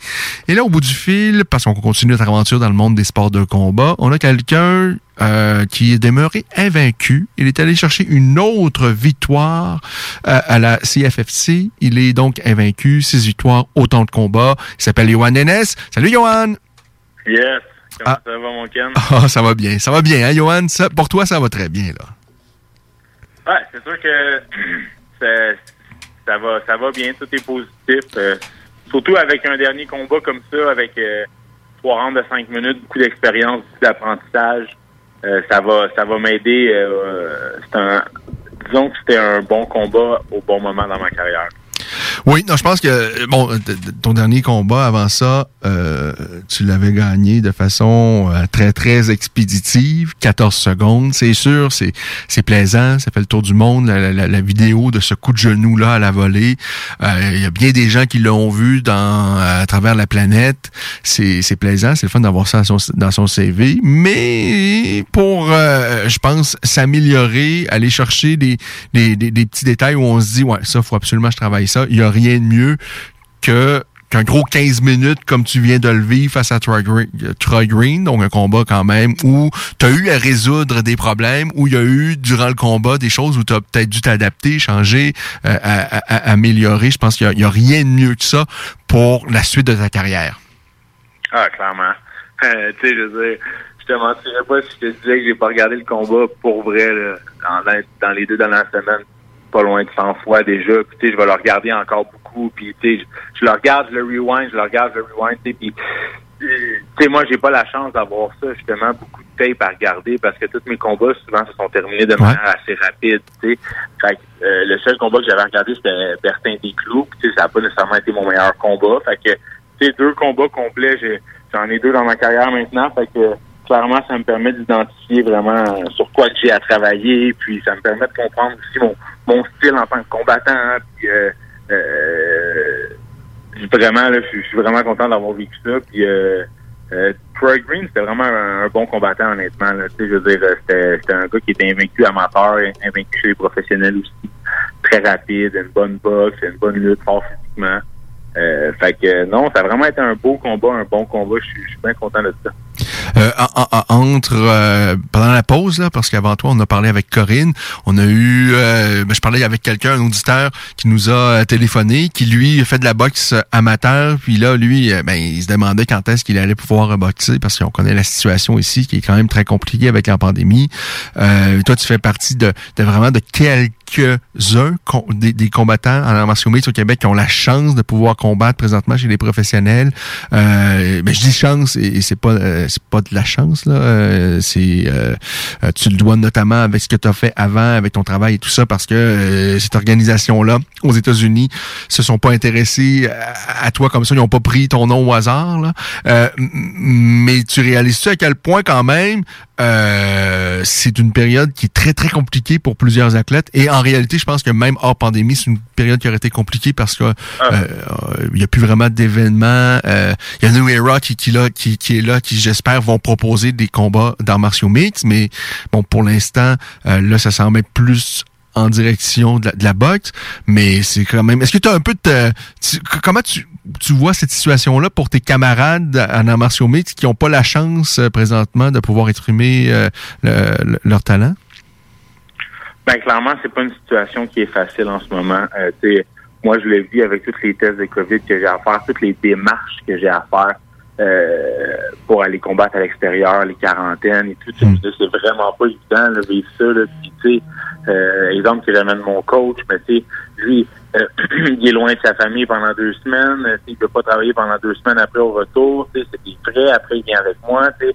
Fait que, euh, clairement, c'est pas évident. Puis, tu sais, euh, je suis chanceux d'avoir eu mon agent, Jérémy Rubin, puis euh, l'équipe autour de moi pour me trouver un, un combat. Puis, tu sais, j'ai, j'ai pas manqué ma chance euh, contre Connor j'ai bien performé. Fait ça m'a ouvert une porte, mais clairement, euh, c'est, pas évident. Puis, je, comp- je comprends que, la situation actuelle, euh, ça soit difficile. Je l'ai vécu pendant 16 mois de pouvoir combattre euh, quand tes KO a arrêté, puis il n'y avait plus rien. Fait c'est sûr que moi, en tant qu'athlète, je souhaite qu'il y ait quelque chose qui se trouve euh, ici au Québec avant que j'atteigne l'UFC. Là, ça me ferait plaisir de pouvoir combattre ici devant mes fans une dernière fois avant, de- avant d'aller dans les dans les grandes lignes. Mais je suis pas de contrôle là-dessus, mais c'est sûr que clairement, j'aurais des anecdotes à te conter, Ken, qui sont pas évidentes là, euh, que j'ai vécu en voyage pour le combat. Ah oui? Et tout, là, des tests de dernière minute, tu dois savoir le matin du combat, faut peut-être faire tester dans une à l'urgence à tes frais. Tu sais, je veux dire, il est arrivé beaucoup de choses que tu as besoin d'avoir un bon mental, tu as besoin d'être dans ta bulle, puis de- d'être très focus parce que, sais, juste un exemple, il a fallu que je me fasse tester à 3 heures l'après-midi euh, pour un test COVID la journée du combat. Mais j'avais pas mes, j'avais pas mon, stock, j'avais absolument rien. Là. Moi, je pensais pas qu'à 3 heures, je devais attendre à la salle là-bas jusqu'à me battre à 9h30 du soir. C'est 7 heures à attendre, tu comprends? Euh, habituellement, tu es habitué d'être à l'hôtel, tu relaxes un petit peu, tu arrives un 3-4 heures avant le fight, c'est 3 heures maximum, tu mais pas 7 heures avant le combat, là, tu sais. Fait plein de petites choses comme ça qui font que, tu euh, ça a vraiment été un combat riche en, en expérience pour moi. Euh, ouais, faire face aux, aux- imprévus parce qu'il y a plusieurs athlètes qui eux ont besoin de leur routine et que dès qu'on sort de ça, là ça ils peuvent être perdus. Et puis même pour n'importe qui en fait c'est pas facile quand euh, quand tu te prépares pour quelque chose que tout est prévu pour ta dans, dans ta tête tout est planifié et que là finalement t'es ballotté de gauche à droite c'est plus trop euh, c'est c'est- ça, ça, ça, ça, ça peut euh, être j'imagine que ton adversaire a eu les mêmes complications. Euh, Sûrement, ouais. ouais. Donc, les mêmes complications, oui, c'est certain, mais tu sais, tu quand tu t'as un certain rituel, que t'es habitué, euh, certaines méthodes, tu sais, de- de- de- certains trucs dans un certain ordre, tu sais, avant les combats et tout. Puis, euh, tu sais, euh, juste le, la veille du combat, euh, moi lui, on est en train de manger un bon steak. Tu sais, pour revenir aux États-Unis, on a besoin d'avoir un test COVID qui est négatif. Puis, dans le fond, nous, on comptait sur celui de l'organisation CFST. Puis, dernière minute, on s'est fait dire que euh, c'était pas les bons tests, euh, que c'était des tests rapides, qu'on devait trouver une clinique. Tu sais, c'est tout des petits stress à gérer dernière minute, des choses qui sont pas nécessaires, mais tu sais, qui fait que dans la pandémie, dans la situation actuelle, tout est plus difficile, tu sais, tout est plus compliqué. Puis euh, clairement, quand tu vas chercher une victoire comme ça à l'extérieur, euh, c'est encore plus savoureux. Est-ce qu'il y a des débuts de conversation avec l'UFC présentement entre euh, ton clan et donc euh, les gens de l'UFC? J'aimerais ça te dire oui. Ça serait excitant que je te dise oui. Hein. Mais non, euh, pas pour le moment, honnêtement. euh, Est-ce que toi, tu pousses vers ça? Parce qu'on on se le cachera pas. honnêtement, je pousse pas du tout, Ken. Ah non? Moi, moi, j'avais dans la tête la ceinture, la ceinture, Ouais. la ceinture, la ceinture. C'est ça qui m'obsède. Je sais que là, c'était écrit dans mon contrat que je gagnais contre Green, qu'il y avait un combat pour la ceinture. La ceinture se dispute le 1er avril. Phil va se, va se prendre contre un autre combattant d'une bonne piste. 10-4, un très bon combattant. Euh, fait que je devrais prendre le gagnant de, de, de, de, de ça, mais tu on parle de ça dans 5-6 mois peut-être. OK. Et toi, tu es à l'aise à pas combattre dans les 5-6 prochains mois? Ouais, j'ai, beaucoup de choses que j'aimerais travailler. Euh, tu sais, je, je veux pas, là, j'ai combattu dans les neuf derniers mois trois fois.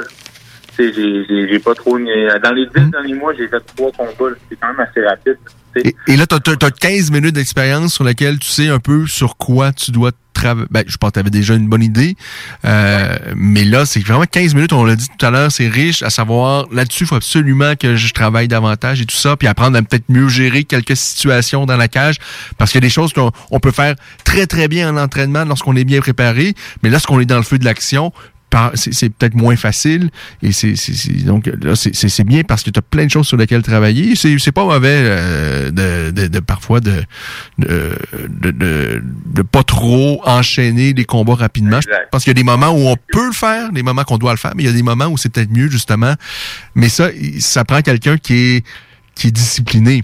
Parce que je pense qu'il y a quand même quelques athlètes qui, quand ils n'ont pas de combat de prévu, ils s'entraînent plus ou moins. Heureusement, euh, je pense qu'on aura compris que c'est absolument pas le cas de Johan Nenes. Non, clairement pas. C'est ça, justement, le fait que, je veux prendre un, peu de, temps avant de recombattre, c'est qu'il y a certains aspects sur lesquels je veux vraiment travailler. Puis, euh, je me suis un horaire euh, de conditionnement physique, puis vraiment un horaire fixe de boxe aussi, sur lequel je, veux vraiment focuser dans les huit prochaines semaines. Fait je vais me développer, euh, euh, prendre le temps de guérir mon corps aussi, puis euh, euh, être vraiment prête pour, euh, pour le prochain step, parce que je sais que le prochain step, ça va être un, gros combat important. Puis, je compte bien gagner ça, c'est sûr. Est-ce que euh, ton prochain combat, ce sera assurément pour la ceinture de, de ces organisations-là ou il y a peut-être encore des choses qui pourraient bouger, qui pourraient faire en sorte que... C'est sûr que si j'avais une, une appel ou un offre des Ultimate Fighter, je dis euh, pas de, de, de contender, contender series, euh, c'est dépendamment quand, je peux pas dire que je dirais non. Contender series, je trouve ça intéressant, je trouve l'aspect le fun. Peut-être même... euh, oui, c'est- agréable, mais peut-être même euh, si, si on t'offre un combat d'entrée à l'UFC, c'est encore mieux. Ah, combat d'entrée à l'UFC, ça pourrait, ça pourrait être bien. Parce que là, moi, je sors ma calculette, là, je fais des petits calculs, parce que j'en ai plus assez d'une main. Parce que Johan Nenes est rendu avec 6 victoires, et de l'autre côté, il n'y a pas de défaite. À 6-0, et, et, quand même, avec euh, ce que tu as fait dans tes derniers... Parce que c'est c'est pas juste des chiffres. C'est les adversaires que tu as affrontés, euh, tu es allé combattre quand même à l'extérieur, parce que euh, on a vu quand même tu sais, il y, en- a des Brésiliens. Il y a même Khabib. Moi, je, je suis un fan euh, fini de Khabib Nurmagomedov. Je l'adore. Mais l'essentiel de sa première partie de carrière, il a affronté des gars qui, euh, tu sais, très, très ordinaires, dans des conditions qui étaient probablement Euh, en tout cas, au, Brésil, on voit beaucoup de Brésiliens qui ont des fiches extraordinaires, mais euh, étaient dans des conditions où c'était compliqué pour eux de perdre. Là. Dans ton cas, c'est pas ça. Parce que même chez TKO, on peut reprocher bien les choses avec raison à TKO, comment ça s'est terminé, euh, tristement. Mais je pense pas qu'il favorisait les combattants québécois. C'était quand même des, des, des affrontements très équilibrés. Et là, maintenant, ben, c'est toi qui rends visite à tes adversaires aux, États-Unis et ça continue de très, très bien aller. À 6-0, c'est pas gênant. Là. Euh, Johan Enes, euh, l'UFC doit s'intéresser à quelqu'un comme toi présentement. Je peux pas le croire. Ben, honnêtement, euh, oui. Euh, c'est sûr que CFFC, l'organisation, après mes deux derniers combats, m'ont dit que c'est après mon flying, ils, ils m'ont montré de l'intérêt, ils m'ont donné le knockout de, de l'année. Euh, après ma dernière performance aussi, ils m'ont dit que l'UFC avait été intéressé, euh, avait été impressionné. Fait que c'est sûr que indirectement, j'ai des j'ai des beaux compliments. Mais directement, j'ai rien j'ai rien reçu encore. Mais tu sais, je suis pas fou, je sais que que mon, mon, mon nom commence à tourner. Tu sais, je suis- pas en fin de carrière, je suis dans le début de ma carrière. Fait que tu sais, ils me voient arriver. Euh, c'est parfait. Je suis pas pressé d'aller l'UFC. Comme tu dis, une petite ceinture, ça pourrait être intéressant. Ouais, tout Euh, un, un, un combat ou deux encore, je sais pas. Euh, tu sais, je prends jamais de décision toute seule. J'aime ça prendre des décisions, surtout avec euh, mes coachs. Tu sais, euh, Lévi me guide beaucoup là-dedans, lui aussi. Fait que euh, on va on va voir on va voir ce qui va s'en venir pour moi. L'UFC va être là, c'est sûr et certain. Je vais me visualise déjà dans mon premier combat euh, dans l'UFC, je sais que ça va venir. Mais il reste il reste autre chose avant ça, c'est sûr. Euh, et, et- on, on- aime, euh, moi que j'aime beaucoup, je suis très admiratif euh, de, de, de- de ta façon de travailler, de ta façon de, de, penser, de, cette sagesse-là qui t'habite parce que pour plusieurs athlètes, c'est l'UFC tout de suite et à tout prix, à n'importe quelle condition. Euh, C'est-à-dire que même si ça fait un mois, je me suis pas entraîné, l'UFC m'appelle pour un combat, euh, deux heures plus tard, je vais y aller. Toi, on sent quand même, il y a une réflexion derrière. Et avec la fiche que tu as, ce que tu as fait jusqu'à maintenant, tu peux te permettre ça. Il y a peut-être des athlètes qui, eux, s'ils ont une chance, euh, sauter dessus parce que ça se présentera peut-être jamais. Dans ton cas, euh, je pense que tu as raison de miser sur le sur le long terme. Je suis vraiment pas pressé, honnêtement. Euh, j'aime la vie que je vis, j'aime la vie que je fais. Je les ai enchaînés les combats parce que j'ai pu les enchaîner. Puis, Il y a personne qui m'a obligé à les enchaîner. Là. Que je me batte euh, le même matin ou non, je vais être capable de pouvoir manger. C'est pas ça, là, tu sais. Je le fais. Puis je suis chanceux d'avoir accumulé les combats aussi rapidement. Euh, là, je pense que c'était le temps de, de prendre les bonnes décisions, de m'améliorer sur certains aspects. Puis euh, là, la défaite est plus, elle était pas une option. Puis là, elle l'est encore. J'enchaîne les victoires. Puis, euh, s'en vient m'excite beaucoup. Euh, qu'est-ce que tu as aimé, qu'est-ce que tu pas aimé de ton dernier combat? Euh, Ce que j'ai aimé de mon dernier combat, c'est que je lance un volume de coups qui est vraiment démesuré. Je lance des coups, je lance des coups, j'arrête pas de lancer des coups. Souvent, c'est des grosses bombes. Des fois, je fais des combinaisons, mes directs crochets. Je regarde beaucoup au ralenti les combines que je fais. Je lance vraiment beaucoup de coups. Puis, j'ai tout le temps les mains hautes. Oui, j'ai l'air, j'ai un gros non-verbal, j'ai l'air fatigué. Ben, je dis toujours comme ça, je coupe des raisins, qui une grimace. C'est qui, fait des, qui, très gestuel, euh, j'ai pas une bonne poker face. Fait que j'ai vraiment aimé le fait que, je lance beaucoup de coups, j'ai un, rythme qui est très intense, qui est, très continu. Je reste explosif du début jusqu'à la fin. Euh, je reste dangereux. Ce que j'ai moins aimé, c'est de la misère à contrôler euh, euh, cet aspect-là, justement. J'ai de la misère à contrôler le fait d'être capable d'être plus 50-50 que toujours à 100%. Ou, fait puis utiliser un peu plus mon jab. Je j'avais jamais vraiment mangé de coup avant ce combat-là. Maintenant, je sais c'est manger un coup ou deux. Je sais comment je vais réagir. Fait que peut-être que ce combat-là va vraiment, je souhaite et je pense qu'il va m'amener vraiment à un autre, à un autre niveau. Puis si c'est ça, ben, ça risque d'être euh, des, très belles années à venir devant.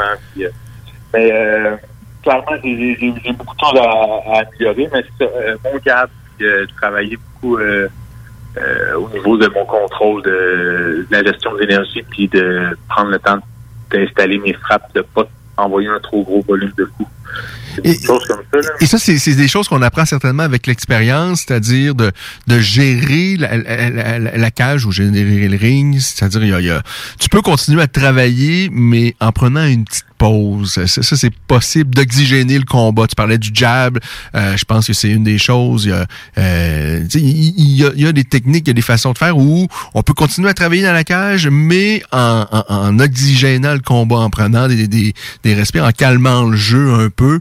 Et ça, je pense qu'il y a, il y a, rien comme l'expérience qui peut t'apporter ça. Euh, savoir donner des coups de pied, donner des coups de poing, ça, tout le monde à peu près peut, peut le faire à un moment donné.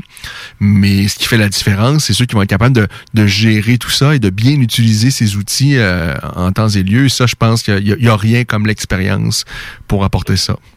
Je pense que ce qu'il faut que tu apprennes à faire dans la cage, c'est trouver le secret. C'est ce que je vais essayer de, faire le plus possible, c'est de ralentir le temps. Mhm tout va tellement vite quand le combat commence. Mais si tu es capable de ralentir le temps tu vas prendre les bonnes décisions. C'est vous, les gens regardent ça de l'extérieur. Des fois, ça a l'air d'être long, mais le, temps passe extrêmement vite dans la cage. Et, je pense que toi, tu as, été un joueur de hockey. J'imagine que tu es un fan de hockey. Mais lorsqu'on voit les, grands joueurs, toi, tu es peut-être un petit peu trop jeune. Et moi, j'ai connu Mario le mieux. Et ça avait l'air, euh, pour lui, ça avait l'air tellement lent le jeu. C'est-à-dire, il y avait une compréhension du jeu qui faisait en sorte qu'il... Euh, pour lui, dans sa tête, tout doit, devait être au ralenti, même si on sait à quel point ça va très, très vite sur la glace. Je pense que c'est ça, tu as, raison. Euh, ce qui fait de, de, de savoir ralentir, c'est-à-dire de euh, oui, tu peux aller très vite de faire des explosions, mais pas se pas se précipiter. Et ça, euh, quand on est capable de calmer le jeu, de, de voir les choses venir, de bien comprendre, euh, ça fait une grande, grande différence. Euh, à quel point tu as, eu du plaisir cette fois-ci dans cette cage-là, parce que c'est un combat qui a été probablement, tu l'as dit en fait, le plus dur de ta carrière, euh, ton deuxième qui se rend à terme. Est-ce que tu as eu beaucoup de plaisir ou ça a été plus compliqué euh, à tous les niveaux? Ah non, j'ai eu, du gros fun. Non, non, j'ai vraiment eu du plaisir. Euh, j'ai vraiment... Si tu regardes le combat, là, on le regarde à plusieurs reprises, j'ai regardé plein de fois. J'ai bien contrôlé le premier rang. Le premier rang, j'ai extrêmement bien contrôlé. J'ai mangé aucun coup. J'ai contrôlé le ring. J'étais dans le milieu tout le long. Je au deuxième round, il m'a touché. J'ai vécu c'était quoi se faire toucher. Je suis tombé sur le dos. Euh, je me suis remonté sur son dos, puis là, je dis, je me suis dit dans ma tête, pas trop que sur le dos. Euh, tu sais, je savais que Troy Green, c'était pas un finisher. Mhm. C'était pas un gars qui allait commencer à me faire du go ground and pound ou une finition. Donc, j'étais bien à l'aise d'être sur le dos. Euh, je me suis dit, prends ton temps, on s'en relève. Fait que j'ai vécu des choses que j'avais jamais vécues dans un combat. Euh, je me suis relevé, on a continué. Euh, j'ai travaillé fort au troisième round. J'ai été épuisé dans les énergies. J'ai réussi des gros takedowns. Fait que j'ai vraiment, j'ai vraiment chaque instant de ce combat-là. J'aurais aimé installer un peu plus ma boxe, plus de jab, plus, plus lousse, mais je pense que j'ai commencé à travailler ma boxe un peu trop tard dans mon training camp. Euh, dans le dernier mois, c'est vraiment plus intense, mais là, euh, ça fait partie des choses que je veux travailler. Fait que euh, j'ai vraiment hâte de pouvoir me remettre au boulot à 100% pour travailler les petits aspects. Là. Ouais, c'est vraiment un sport de fou, les arts martiaux mixtes, parce que euh, on veut toujours s'améliorer, j'imagine. Puis à un moment donné, on se dit, ben ça, faut absolument que je travaille surtout là-dessus. Puis là, on s'aperçoit si on se fait, à un moment donné, on néglige quelque chose lorsqu'on est trop à l'aise quelque part. Euh, euh, il y aura toujours quelque chose sur quoi travailler, peu importe, même les, même Georges Saint-Pierre certainement. Et parce que au moment où on se dit, ok, je suis arrivé tout ce que j'ai, c'est à maintenir, ben, tu, tu, recules parce que les autres continuent de progresser. Alors, c'est un sport où on n'a pas le droit, on n'a pas le droit de, de, de s'asseoir sur ses lauriers. Là. Il faut toujours perpétuellement chercher des nouvelles solutions, des nouvelles stratégies, des nouvelles façons de, de mieux s'entraîner, pas de plus s'entraîner, parce que je pense pas que dans ton cas, tu, tu, ça, ça doit être une euh, possibilité de plus t'entraîner, mais c'est toujours de mieux s'entraîner parce qu'il y a des limites aussi à, à, l'air de quelqu'un qui est très, très, très, très souvent à l'entraînement, mais à un moment donné, il faut aussi, euh, euh faut aussi prendre soin de son corps.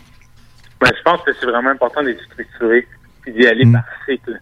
Euh, comme il y a tellement de disciplines dans les arts martiaux mixtes, comme la lutte olympique, le jiu-jitsu brésilien, la boxe, le muay thai. Là-dedans, il y a le, le conditionnement physique, donc euh, la musculation, le cardio. On peut pas tout faire. Donc, il faut y aller par par, euh, étapes. Fait des fois, fait un petit peu plus de boxe, un peu plus de jiu-jitsu, un peu plus de lutte, un petit peu plus de muay thai. Tu vas par étapes comme ça. tu peux pas tout faire, malheureusement. Fait que c'est important d'y aller par cycle. C'est après un combat comme ça, là, moi, je vais travailler beaucoup de musculation, beaucoup de choses, beaucoup de volume, beaucoup d'entraînement, c'est pour en amagasiner le plus possible.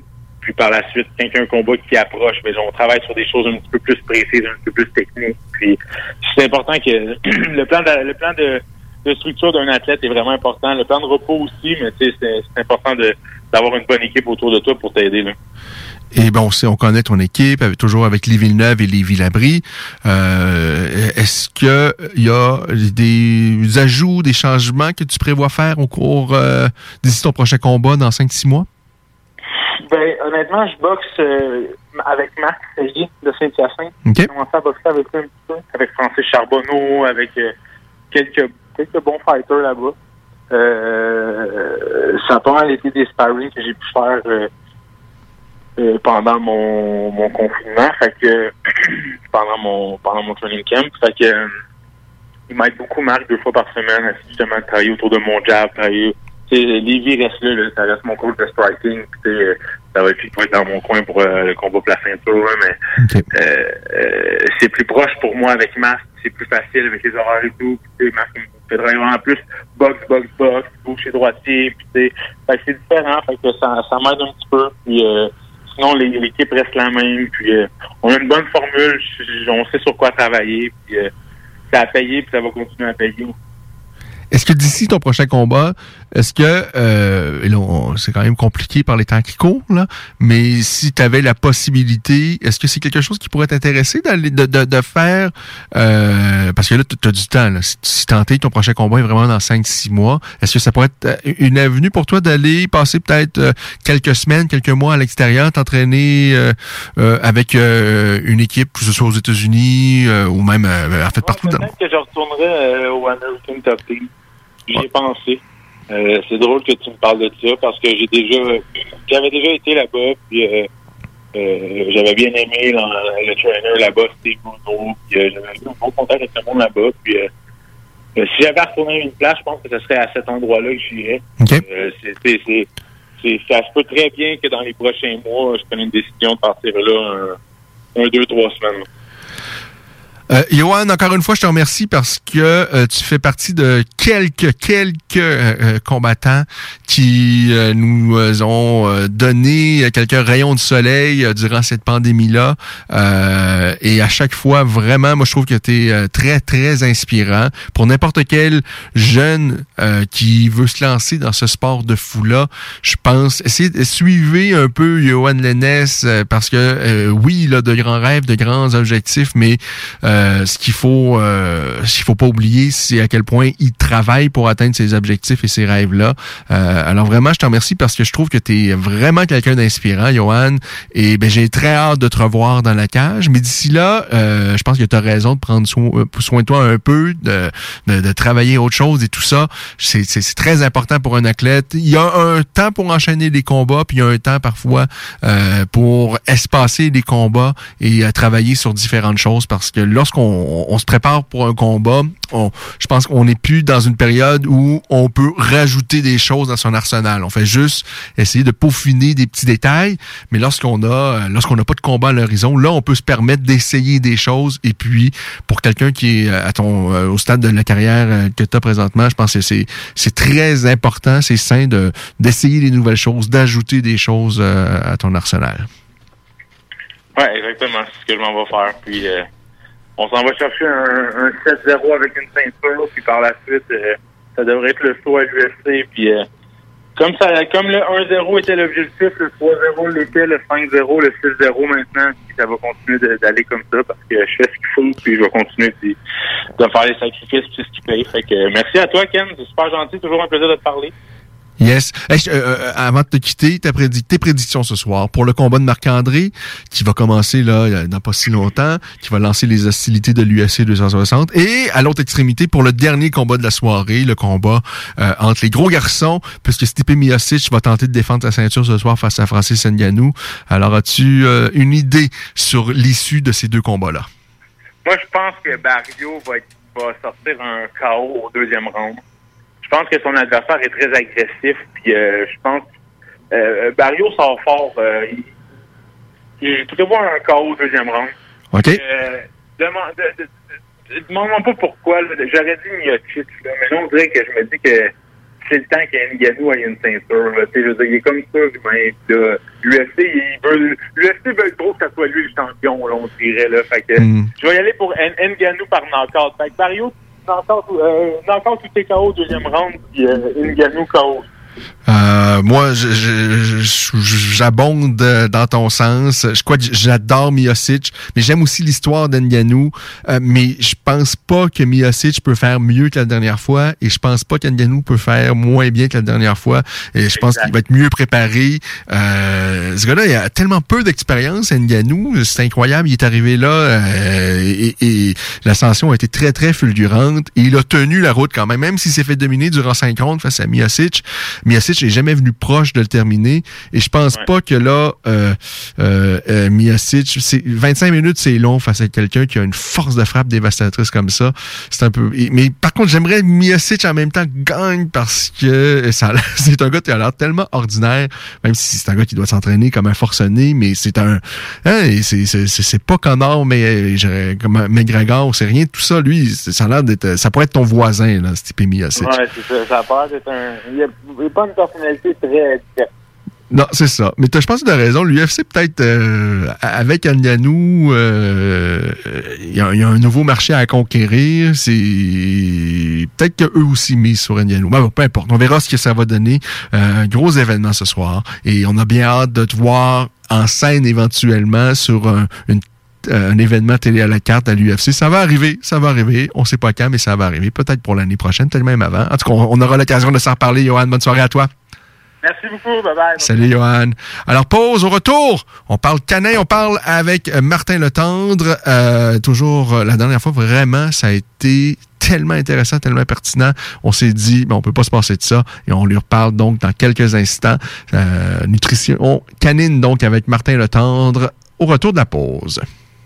Elle est le spécialiste en toiture, portes, fenêtres et rénovation à Québec. Prenez rendez-vous avec un de nos spécialistes pour évaluer vos projets. Notre équipe cumule plus de 40 ans d'expérience et c'est avec fierté que nous la mettons à votre disposition afin de répondre à tous vos besoins, notamment en matière de recouvrement et de réfection de toiture. Groupe DBL, complice de vos meilleurs projets à Québec. Situé au 791 boulevard Pierre-Bertrand. Estimation gratuite. 88 681 25 22. GroupeDBL.com. Chaque jour, le Journal de Lévis vous informe de ce qui se passe chez vous, que ce soit dans votre quartier, votre arrondissement et votre ville. Vous pouvez lire les dernières nouvelles touchant Lévis ainsi que les municipalités situées à proximité dans notre édition papier. Disponible chaque semaine dans le Publisac, sur notre site web au www.journaldelévis.com, sur notre page Facebook ou sur notre fil Twitter. Pour vos besoins mécaniques, vous cherchez évidemment la plus haute qualité pour les pièces et le travail, en même temps que des prix décents. Avec Garage Les Pièces CRS, c'est toujours mieux que décent. C'est les meilleurs prix et leur expertise sera précise,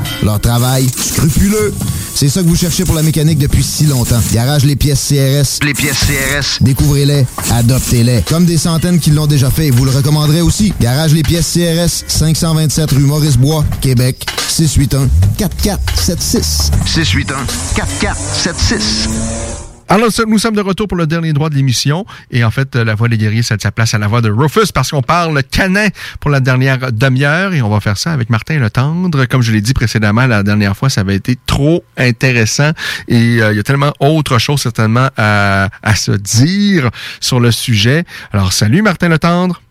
Hey, salut Cam. Hey, merci beaucoup encore une fois d'être euh, avec nous. Euh, comme je l'ai dit, la première fois, ça a été euh, vraiment euh, trop enrichissant pour les propriétaires de chiens comme moi qui euh, savent plus où vraiment où donner de la tête. On entend tellement dire de choses à gauche, à droite. Là, ce soir, on va parler d'un... euh, en fait, euh, ce dont on va parler, ça va tourner un peu autour d'un article que tu as écrit qui paraît sur ton site au nom du chien euh, dont le titre est les 10 erreurs que font ceux qui donnent des croquettes, donc euh, que font ceux qui donnent des croquettes à leurs chiens. Alors, euh, on va tourner autour de ça, mais s'il y a autre chose, euh, d'autres questions, s'il y a des gens qui peuvent, euh, n'hésitez pas si vous voulez nous écrire, que ce soit sur la page Facebook de La Voix des Guerriers ou La Voix de, Rufus ou par texto 581 500 11 96. Je vais essayer de lire tout ça et relayer les questions à Martin pour, pour la soirée. pour la, la prochaine demi-heure, en fait. Martin, euh, quelle est la, la, principale, la plus grosse erreur, en fait, que font les, euh, les, euh, les maîtres qui donnent des croquettes à leurs chiens? Il y en a plusieurs, puis c'est ça, on va prendre le temps ensemble d'en parler, mais si jamais il y a des gens qui nous écoutent, qui sont au volant, on, pas, pas personne besoin de faire d'accident, tout ce que je vais vous dire euh, va être euh, in- inscrit dans, en détail dans mon article sur mon blog. Euh, la plus grosse erreur, c'est de toujours donner la même croquette. Et on dirait qu'avec les années, c'est quelque chose qu'on s'est fait inculquer. Tout le, tout la- le milieu de la nutrition animale, autant les programmes de, fili- de fidélité que les compagnies ont, de si vous achetez 10 sacs, on vous donne le 11e gratuit, ainsi de suite. Tout ça est fait pour vraiment fidéliser le client à spécialement une marque en particulier. Par contre, en tant que tel, euh, point de vue nutrition, l'idéal, c'est de donner de la variété. Et il y a deux façons de le faire que euh, je vais prendre quelques minutes pour vous expliquer. La première, c'est dans une même marque, en restant dans la même marque, donner de la variété. Donc, ce que je recommande, c'est à chaque sac, finissez votre sac de la marque X au poulet, mais le prochain sac que vous achetez, ach- restez dans la marque X, mais achetez à l'agneau, au poisson, au bœuf, peu importe, et changez comme ça euh, à chaque fois que vous achetez un sac, donc à chaque fois que vous finissez euh, le sac pour votre chien. C'est ce qu'on appelle une diète rotative. Donc, ça reste la même recette de base, faite par le même fabricant, mais on va changer ce qu'on appelle la protéine, donc la viande animale, dans le fond, euh, d'une fois à Et ça, là, ça, ça va apporter un paquet de bienfaits euh, sur la santé du chien parce que il n'y a aucune viande qui est parfaite et c'est pour ça que nous, les humains, on en mange une, une variété le, le- plus grande possible. Euh, et ça va être la même chose. Certaines viandes sont plus élevées en fer, d'autres vont avoir plus d'oméga 3, ainsi de suite. Euh, J'ai pas besoin de rentrer dans les détails, mais c'est vraiment la variété qui va apporter la balance. Parce que moi, je, vais- je vais te le dire, Martin, moi, j'avais en tête, justement, euh, ça qu'il fallait absolument... On avait une croquette qui convenait au chien, qu'il fallait lui donner ça à vie. Là, j'ai changé. faudrait surtout pas changer. Hein, c'est ça. Pourquoi? Oui. Parce qu'on a peur que notre chien tombe en diarrhée, n'ayons pas peur des Mhm. mous. On s'est comme fait faire vraiment un régime de peur, pratiquement endoctriné, que si on change un minimum, un mini-ingrédient dans la recette de notre chien, qu'il va tomber malade, euh, ce problème digestif, peu importe euh, dans quel sens ça se passe. Mais en vérité, non. Et la preuve, c'est que de plus en plus de compagnies sortent, ce que je viens de vous expliquer, des diètes rotatives et encouragent le client à apporter de la variété. J'irais même plus loin à dire que c'est à force de donner toujours la même chose à notre chien qui va développer des intolérances alimentaires, des allergies, parce que s'il mange toujours, toujours la même chose, la fois qu'il va manger quelque chose de nouveau, son corps va, va le prendre comme une menace dans un sens. Donc, vraiment, d'apporter de la, la variété dans une même marque. Est-ce que même pour un chiot, est-ce que ça s'applique aussi pour les chiots, Martin? On peut le faire pour le chiot sans problème. Euh, on va avoir l'occasion un petit peu plus tard. euh, c'est un, un autre de, de mes de mes 10 erreurs. La nourriture pour chiot. On va on va pouvoir s'en parler un petit peu plus en détail euh, plus tard. Euh, L'autre façon d'apporter de la variété, c'est là sur le plus long terme de changer de marque une fois de temps en. Puis les compagnies sont pas contents quand que je recommande ça. Par contre, je dirais qu'il n'y a aucune croquette sur le marché qui est parfaite. Ils ont tous certains avantages, certains inconvénients. Puis le mode de nutrition de la croquette, à la base, est un compromis. On a jasé lors de notre euh, dernière rencontre euh, de nourriture fraîche, nourriture crue, euh, de- de- des- des modes de nutrition un petit peu différents, mais il reste que euh, 90% de la population nourrit avec des croquettes. C'est pour ça que je voulais qu'on prenne du temps aujourd'hui pour aider ces gens-là. Parce que malgré que si tu me demandes mon opinion personnelle, oui, la nourriture fraîche, la nourriture crue, c'est mieux pour un chien. Il faut s'avouer que ça ne fit pas dans le mode de vie de tout le monde ou dans le c'est ça, c'est plus compliqué un peu. C'est plus compliqué. Mais, et, et pour- ceux qui veulent, euh, parce qu'on en avait quand même beaucoup parlé la dernière fois, euh, réécouter le passage, c'était un délice de t'entendre. Puis effectivement, euh, tu parles du cru et tout ça. Puis vraiment, il y a des points très, très intéressants. Moi, j'alterne présentement. C'est Euh, correct. Il faut rester ouvert à ça, puis il faut se permettre d'essayer des choses nouvelles. Donc, bref, pour revenir à la variété, quand ça fait un an, deux ans que votre chien alterne, disons, plusieurs protéines dans une même marque, c'est pas mauvais de passer à une autre marque. Euh, Il y a tellement de bons produits sur le marché et j'ai d'ailleurs fait un article sur mes 10 compagnies favorites de croquettes qui, la plupart, sont euh, moins bien connues parce que ils mettent pas d'argent en marketing, ils, ils décident de vraiment tout consacrer leur énergie dans la fabrication du meilleur produit possible avec les meilleurs ingrédients possibles. Donc, c'est un autre article qui est disponible sur mon blog, Top 10 des meilleures croquettes.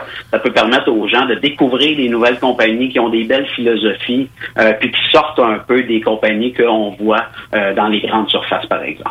Fait que changer de marque une fois de temps en temps, c'est pas la fin du monde. Au, à chaque un an, deux ans, par contre, là, c'est bien important de faire une transition lente sur euh, 5 à 10 jours euh, entre l'ancienne marque et la nouvelle marque pour s'assurer que le chien va bien digérer. Il y a des chiens qui, qui ont le système digestif super solide puis qui pourraient passer pratiquement de 100% l'ancienne à 100% la nouvelle croquette, mais prenons pas de chance puis je recommande généralement de prendre à peu près 5 jours pour mélanger les deux croquettes euh, pour euh, que ça se passe bien. Fait que c'est la première erreur. La deuxième erreur que les gens font souvent, que je trouve, lors de l'achat de croquettes, c'est d'acheter des trop gros sacs.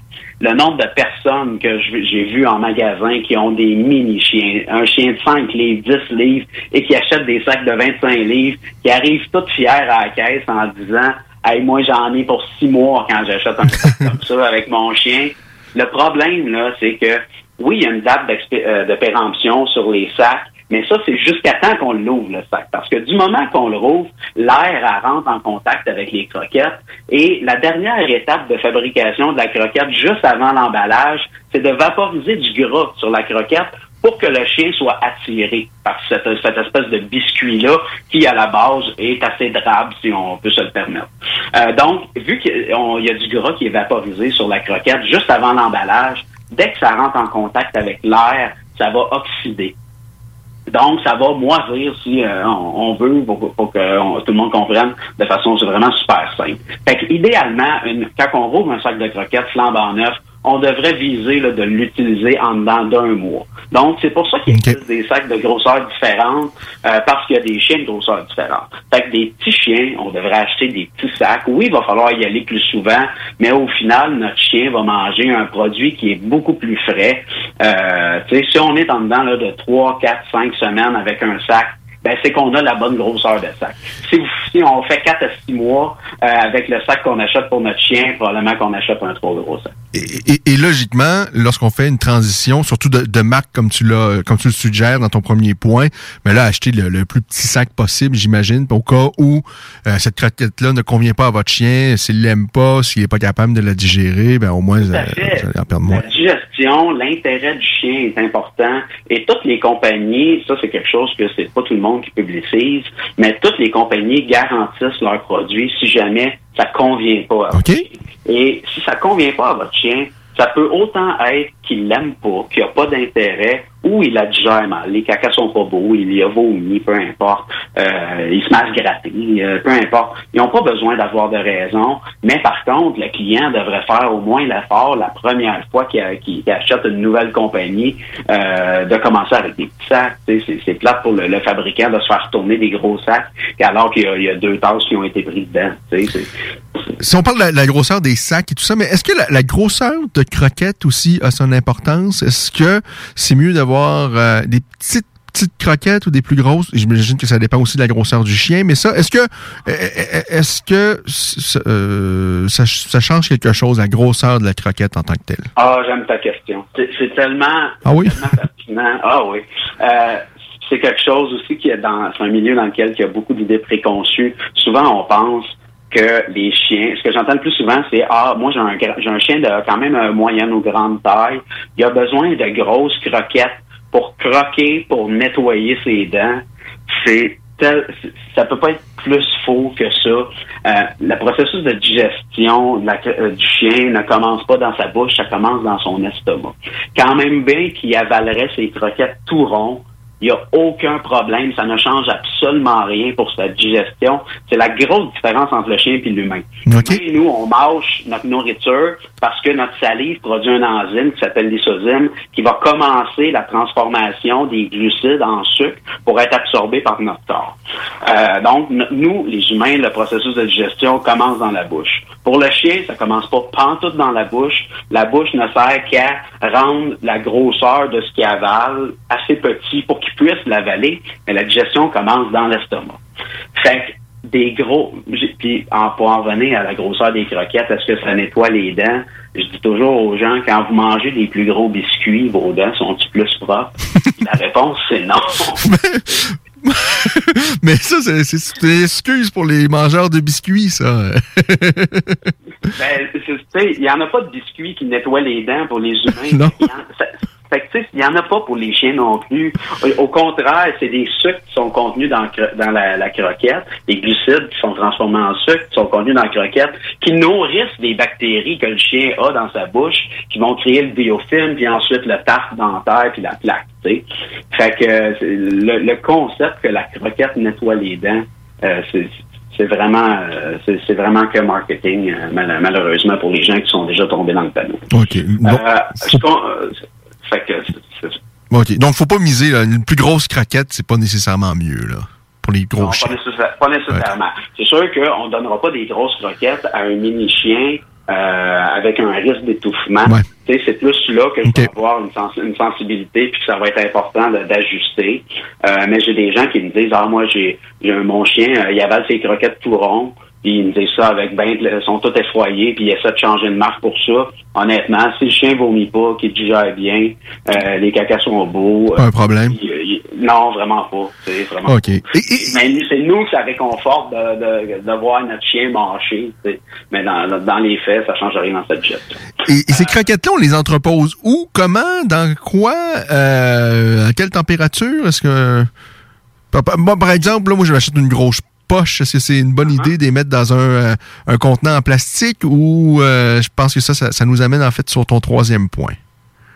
Euh, exactement, exactement. C'est vraiment de la suite des idées. Le nombre de personnes qui achètent leur sac et qui sont tout fiers, ils arrivent à la maison, ils déballent ça, et qu'est-ce qu'ils font en première chose? Ils transvitent ça dans un gros contenant en plastique, style Tupperware ou quoi que ce soit. c'est la pire chose à faire parce que le plastique est une matière poreuse. Et comme je disais tantôt, euh, la dernière étape des croquettes, c'est qu'on met du gras dessus. Un gras animal ou une huile, ou peu importe, euh, dépendamment des marques et des concepts. Mais vu que le plastique est poreux, le, le gras sur la croquette va rentrer en contact avec le plastique et il va s'imprégner de cette espèce de gras. Et malgré, même si on lave notre contenant de croquettes, entre les remboursages, si on veut, euh, les, la moisissure va quand même rester là. C'est pas visible à l'œil nu, mais bref, les croquettes ne resteront pas plus fraîches. Au contraire, ils vont oxyder plus rapidement. La meilleure chose à faire, c'est de laisser la croquette dans le sac original du fabricant, parce que l'intérieur est fait d'une matière pour pas que ça l'oxyde justement. Et ce sac-là, vous pouvez le mettre dans votre gros euh, plat de plastique euh, pour euh, point de vue parce que c'est plus facile à ranger, okay. il tombera pas dans l'armoire ou ainsi de suite. Fait qu'on laisse la croquette dans le vrai sac, puis à la limite on met le sac dans le contenant plastique. Ah, voilà. Je pense que, encore une fois, ça, c'est. Il y a, certainement des erreurs où les gens font ça depuis des années et des années, et c'est des petits détails. Euh, c'est vraiment intéressant.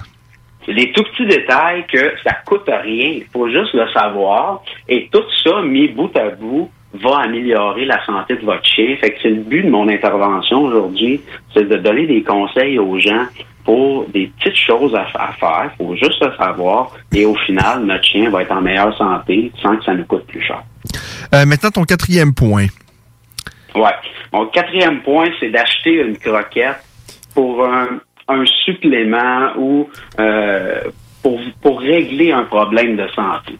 Euh, le meilleur des exemples, c'est ah moi mon chien, euh, j'ai une race qui est, disons j'ai un labrador et euh, c'est une race qui est prédisposée à avoir des troubles articulaires. J'achète une croquette et où je recherche une croquette avec le plus de glucosamine possible. Et souvent les gens vont acheter le produit avec le plus de glucosamine possible en négligeant les autres ingrédients. À la base, c'est toujours les ingrédients qui devraient primer. Et les suppléments comme ça, on sera jamais mieux servi que par soi-même. C'est de les ajouter soi-même. Si on veut, si on achète une croquette avec glucosamine, quand on se met vraiment à regarder la quantité de glucosamine qu'il va avoir dans, dans la croquette versus combien que mon chien en a besoin par jour, si on veut vraiment avoir un traitement ou euh, des, des- des propriétés bénéfiques, ça n'a aucun sens. Euh, pour vous donner un exemple, un chien de 50 livres a besoin de 1000 mg de glucosamine et s'il achète une croquette qui contient 300 mg de glucosamine par kilogramme, le chien de 50 livres va avoir besoin de manger 29 tasses par jour pour avoir sa dose de glucosamine. Ça ne fait aucun sens. Ce n'est que marketing. Les gens s'accrochent à ça. Ah, il y a de la glucosamine dedans. Il y a de la glucosamine dans toutes les croquettes. Mais y a-tu vraiment un chien qui va manger 29 tasses par jour? Je pense que mon chien le ferait. Ben, peut-être, oui, mais je pense qu'il va devenir obèse. Oui, c'est ça. Articulaire. Il va avoir besoin d'encore plus de glucosamine. Ouais. Non, à la, même à la limite, les croquettes vétérinaires pour articulation, que les gens vont payer très très cher, vont contenir en moyenne un 950 mg par kilogramme. Encore là, un chien de 50 livres va avoir besoin de 9 tasses par jour. C'est encore trois fois plus que la quantité de croquettes qu'il devrait manger. Fait qu'au final, les gens y achètent pour un traitement, pour des propriétés de santé bénéfiques, mais leur chien mangera jamais la quantité qu'il va, va réellement avoir besoin pour voir des bienfaits. On est rendu au cinquième point. Et ça, euh, c'est, je- j'en fais partie, c'est-à-dire ne pas lire la liste d'ingrédients. Je pense que je fais partie de ces gens-là qui sont peut-être un peu trop paresseux, trop négligents et qui font confiance à la vie et qui se disent, ben, si je paye un bon prix pour mes croquettes, ben, ça doit être une bonne croquette. C'est-à-dire, je prends pas une croquette cheapette euh, euh, à l'épicerie, mais une croquette quand même, euh, je sais pas, euh, 70-80 dollars la poche. on se dit, on se dit, ben, ça va Ça être, ça, être ça doit être bon. produit. Je paye, je paye dans la gamme de prix les plus chers sur le marché. Je devrais avoir de meilleurs produits. Et je pense que c'est quelque chose que j'avais dit lors de notre dernière rencontre, Ken, mais c'est un des seuls domaines, la croquette pour chien, que le prix qu'on paye n'a aucune importance, aucun lien avec la qualité qu'on obtient au final. C'est pour ça que la chose la plus importante, c'est pas de regarder la photo, c'est pas de se fier au nom, et c'est pas de se fier à où on l'achète, incluant chez le vétérinaire. La première chose à faire quand on achète une croquette, c'est de virer le sac de bord, de regarder qu'est-ce que ça contient. Et c'est quoi qui fait que nous, on a une bonne épicerie? Quand on va faire l'épicerie, ben, c'est ce qu'on met dans notre panier. Ben, donc, ce qu'on met dans notre panier va être ce qu'on va mettre dans nos recettes à la maison. Donc, ça, on met des bons produits. Peu importe comment tu assembles ça dans ta recette à la maison, quand tu vas faire le souper, tu vas avoir un bon souper avec des bons ingrédients. Ben, c'est la même chose pour euh, la croquette pour chien. Ce qu'on souhaite voir, c'est le plus de viande possible. Le, le moins de noms qu'on comprend pas, le moins d'ajouts de vitamines, parce que si les compagnies ajoutent, on voit à suppléments de vitamine A, vitamine B, vitamine E, s'ils les ajoutent, c'est parce qu'à la base, les ingrédients ne sont pas assez nutritifs. Si les- parce que chaque croquette doit passer certains tests de qualité, certaines normes, des minimums, des maximums en termes de vitamines pour avoir la certification euh, complet et balancée pour assurer quand même que le chien euh, va survivre et va être en, en santé là, minimale sur ce produit-là. Donc, on souhaite le plus de viande possible, euh, farine de viande, viande fraîche, euh, des fruits et légumes qu'on connaît les noms, euh, le, le, le moins de vitamines synthétiques. Euh, c'est ça qui va nous assurer le meilleur produit. Et je mets souvent les gens au défi euh, quand ils me disent ah je donne tel produit que je paye vraiment le gros prix Et souvent, c'est- mon gros fun, c'est de voir les yeux qui font quand je leur dis, pour votre info, je suis capable de couper votre facture de moitié puis de nourrir votre chien quatre fois mieux. Ça, c'est Ça, ça frappe. le meilleur, ça frappe, tu sais, parce qu'on veut tout nourrir, on, on aime nos chiens, c'est des membres de notre famille, on veut leur donner le meilleur produit possible. Puis quand on se fait dire que, hey, en, puis en plus on paye cher, puis en plus c'est c'est des, des souvent des produits moyens. Quand on se fait dire, je peux couper votre facture de moitié et nourrir quatre fois mieux, euh, c'est frappant. Puis souvent, c'est de cette façon-là que je pique la curiosité des gens pour les amener vers euh, un autre produit ou des autres produits équivalents euh, qui vont être supérieurs pour la santé du chien. En ce qui te concerne, toi, Martin, tu le nourris de quelle façon, ton chien? C'est au cru? Principalement, mais honnêtement, c'est drôle, euh, je suis un peu cordonnier mal chaussé. Mon chien est hyper difficile. C'est une vraie princesse. Euh, je change continuellement. Euh, je donne pas de croquettes, ça c'est la première chose. Il en a mangé, euh, j'ai passé par là. Fait que ça m'a permis de comprendre les gens qui veulent donner des croquettes. Euh, sa première année de vie, mon chien est rendu à 6 ans, euh, la première année de vie, il a mangé des croquettes. Le temps que je faisais mon éducation, j'apprenais des choses, je, découvrais euh, d'autres produits. Euh, je, nourris euh, maintenant principalement au cru congelé, aussi le, du lyophilisé, qui est, qui est ce qu'il y a de plus proche. C'est un produit sec, qui n'a pas d'humidité, euh, mais c'est ce qu'il y a de plus proche des bénéfiques, des, des bénéfices euh, de la nourriture crue, à part le, le haut niveau d'humidité. Par contre, c'est un produit qui est très dispendieux parce que pour fabriquer du lyophilisé, ça prend 24 heures. Donc, c'est vraiment, c'est qu'on part d'un produit euh, congelé cru euh, et euh, grâce à euh, de la, de la pression, on met ça dans une chambre, de, une espèce de chambre hyperbare, on passe d'un produit congelé à un produit sec mais sans transformer la glace en eau. Euh, euh, c'est vraiment spécial comme procédé de fabrication, c'est long à faire, c'est pour ça que c'est coûteux. Donc, à moins d'avoir vraiment un tout c'est presque impossible de nourrir son chien juste avec ça, parce que ça coûterait très, très cher. C'est plus cher que le cru, congelé. Euh, par contre, là où ça devient intéressant, c'est souvent une des choses que les gens qui me disent, moi, je veux donner des croquettes, je dis, parfait, je vais t'aider à choisir la meilleure croquette possible, mais en contrepartie, achète du cru lyophilisé, c'est sec, ça se commande par la poste, les gens qui habitent en région et qui en ont pas dans, dans, dans, dans leur région, ça, ça coûte rien à envoyer par la poste parce que c'est super léger, c'est vraiment, euh, ça, ça pèse rien. Euh, puis, on en prend deux, trois morceaux par repas et on égrène ça dans les croquettes. Les, chiens capotent. Je dis toujours que c'est de l'héroïne pour chiens. Les gens qui font beaucoup d'entraînement, euh, assis, couche-fesses, euh, de, de l'agilité, des choses comme ça, c'est souvent ça qu'ils vont utiliser comme gâterie d'entraînement. C'est un repas complet et équilibré, lyophilisé dans la majorité des cas. Euh, donc, quand même qu'on en donne beaucoup à notre chien, il tombera jamais en diarrhée, il n'y aura jamais de problème digestif, comparativement à si on donne des morceaux de foie séchés, que là, quand on en donne trop, ben, ça liquifie les selles, le chien tombe en diarrhée avec les problèmes que ça, ça l'occasionne. Fait que bref, du lyophilisé, euh, cherchez ça. Ça aussi sur mon blog, j'ai des articles, je recommande des... On, on trouve ça en animalerie, euh, Martin? là, dans les- Oui, OK. Tout à fait. Dans OK. une boutique spécialisée, euh, euh, plusieurs marques, euh, Open Farm, euh, Origin en fait. Je- ma préférée, c'est Stella Chewy, américain. Il y, a, il y a vraiment plusieurs, plusieurs marques. C'est c'est le, c'est le segment de marché qui, a le, qui, euh, qui voit la plus grande augmentation dans les dernières années. Là. Euh, c'est vraiment la nourriture du futur, un peu comme de la bouffe d'astronaute dans le je compare ça. C'est bien spécial, ça coûte assez cher, mais si on en fait qu'en ajouter une infime partie aux croquettes de notre chien, euh, on augmente énormément le potentiel de nutrition parce que le lyophilisé, c'est fait à, entre, dépendamment des marques, là, 90 à 95 que de viande, os broyés et des abats. C'est vraiment le, c'est, c'est d'ajouter de la viande pure à l'alimentation de notre chien. On augmente l'intérêt du chien. Les chiens qui sont, qui trouvent leurs croquettes, il y en a certains, là, tu sais, euh, que des croquettes, ils- on les voit, ils mangent ça par dépit. Ils sont pas tous euh, gourmands comme le tien, euh, Ken. Euh, mais il y en a Ah, moi, je te dis, il me fait peur. Il me fait peur. je te le dis, je, je, je- je- le sac au complet puis le videraient. Ouais, non, j'ai vraiment cette impression-là. Mais je, je l'ai pas testé, là, heureusement. Mais, euh, mais bon, c'est un, un petit glouton. Hey, on viendra jamais à bout de- de- des, des 10 points.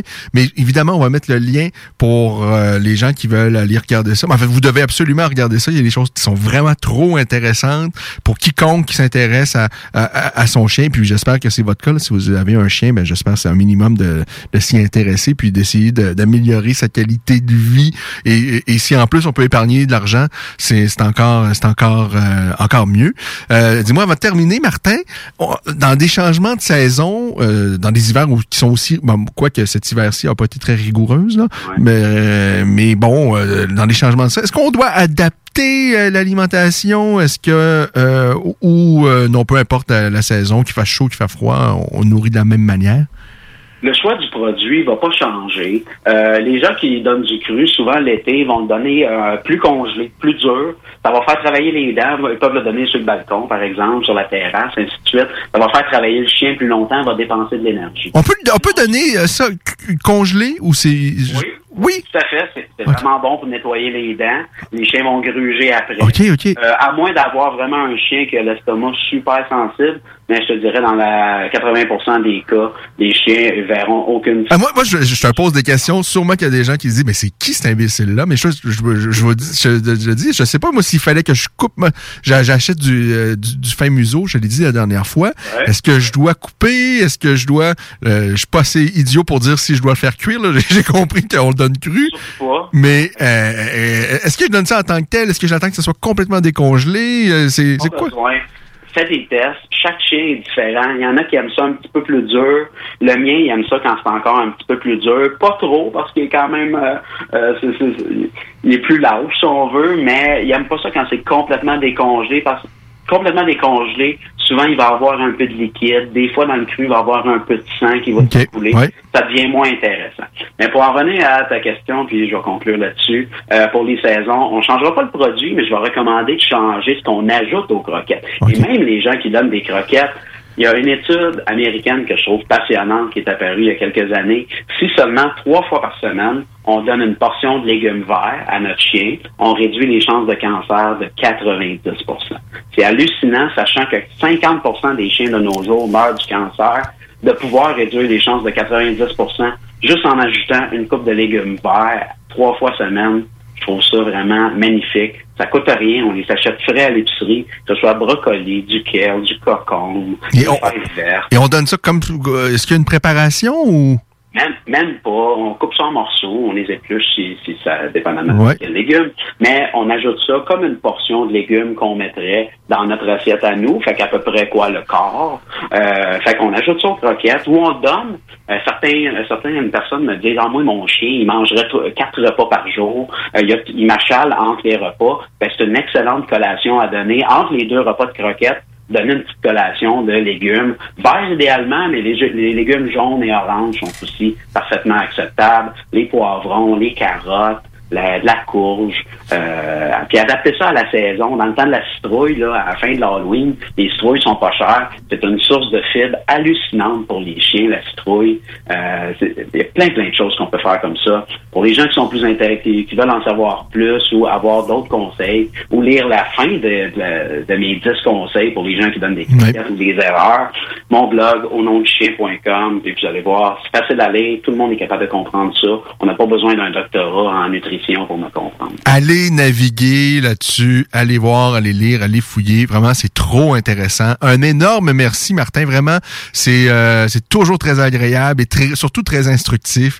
Alors, bonne soirée à toi. Et puis, euh, de la part de, de, de mes petits pitous euh, également, je te remercie. Ça fait plaisir. À la prochaine. Salut Martin. À trop, euh, vraiment euh, un, un autre super moment avec Martin Le Tendre. C'est trop intéressant. Et c'est déjà terminé. Rendez-vous la semaine prochaine à 16h pour la Voix des guerriers, 17h30 pour la Voix de Rufus. Ce soir, Marc-André Barrio qui lance les hostilités à l'UFC 260. Bon spectacle. Et nous, on vous laisse avec de la bonne musique avec en fait Botox Cosmetic, out of botulinum toxin A, FDA approved for over 20 years. So, talk to your specialist to see if Botox Cosmetic is right for you. For full prescribing information, including boxed warning, visit BotoxCosmetic.com or call 877-351-0300. Remember to ask for Botox Cosmetic by name. To see for yourself and learn more, visit BotoxCosmetic.com. That's BotoxCosmetic.com.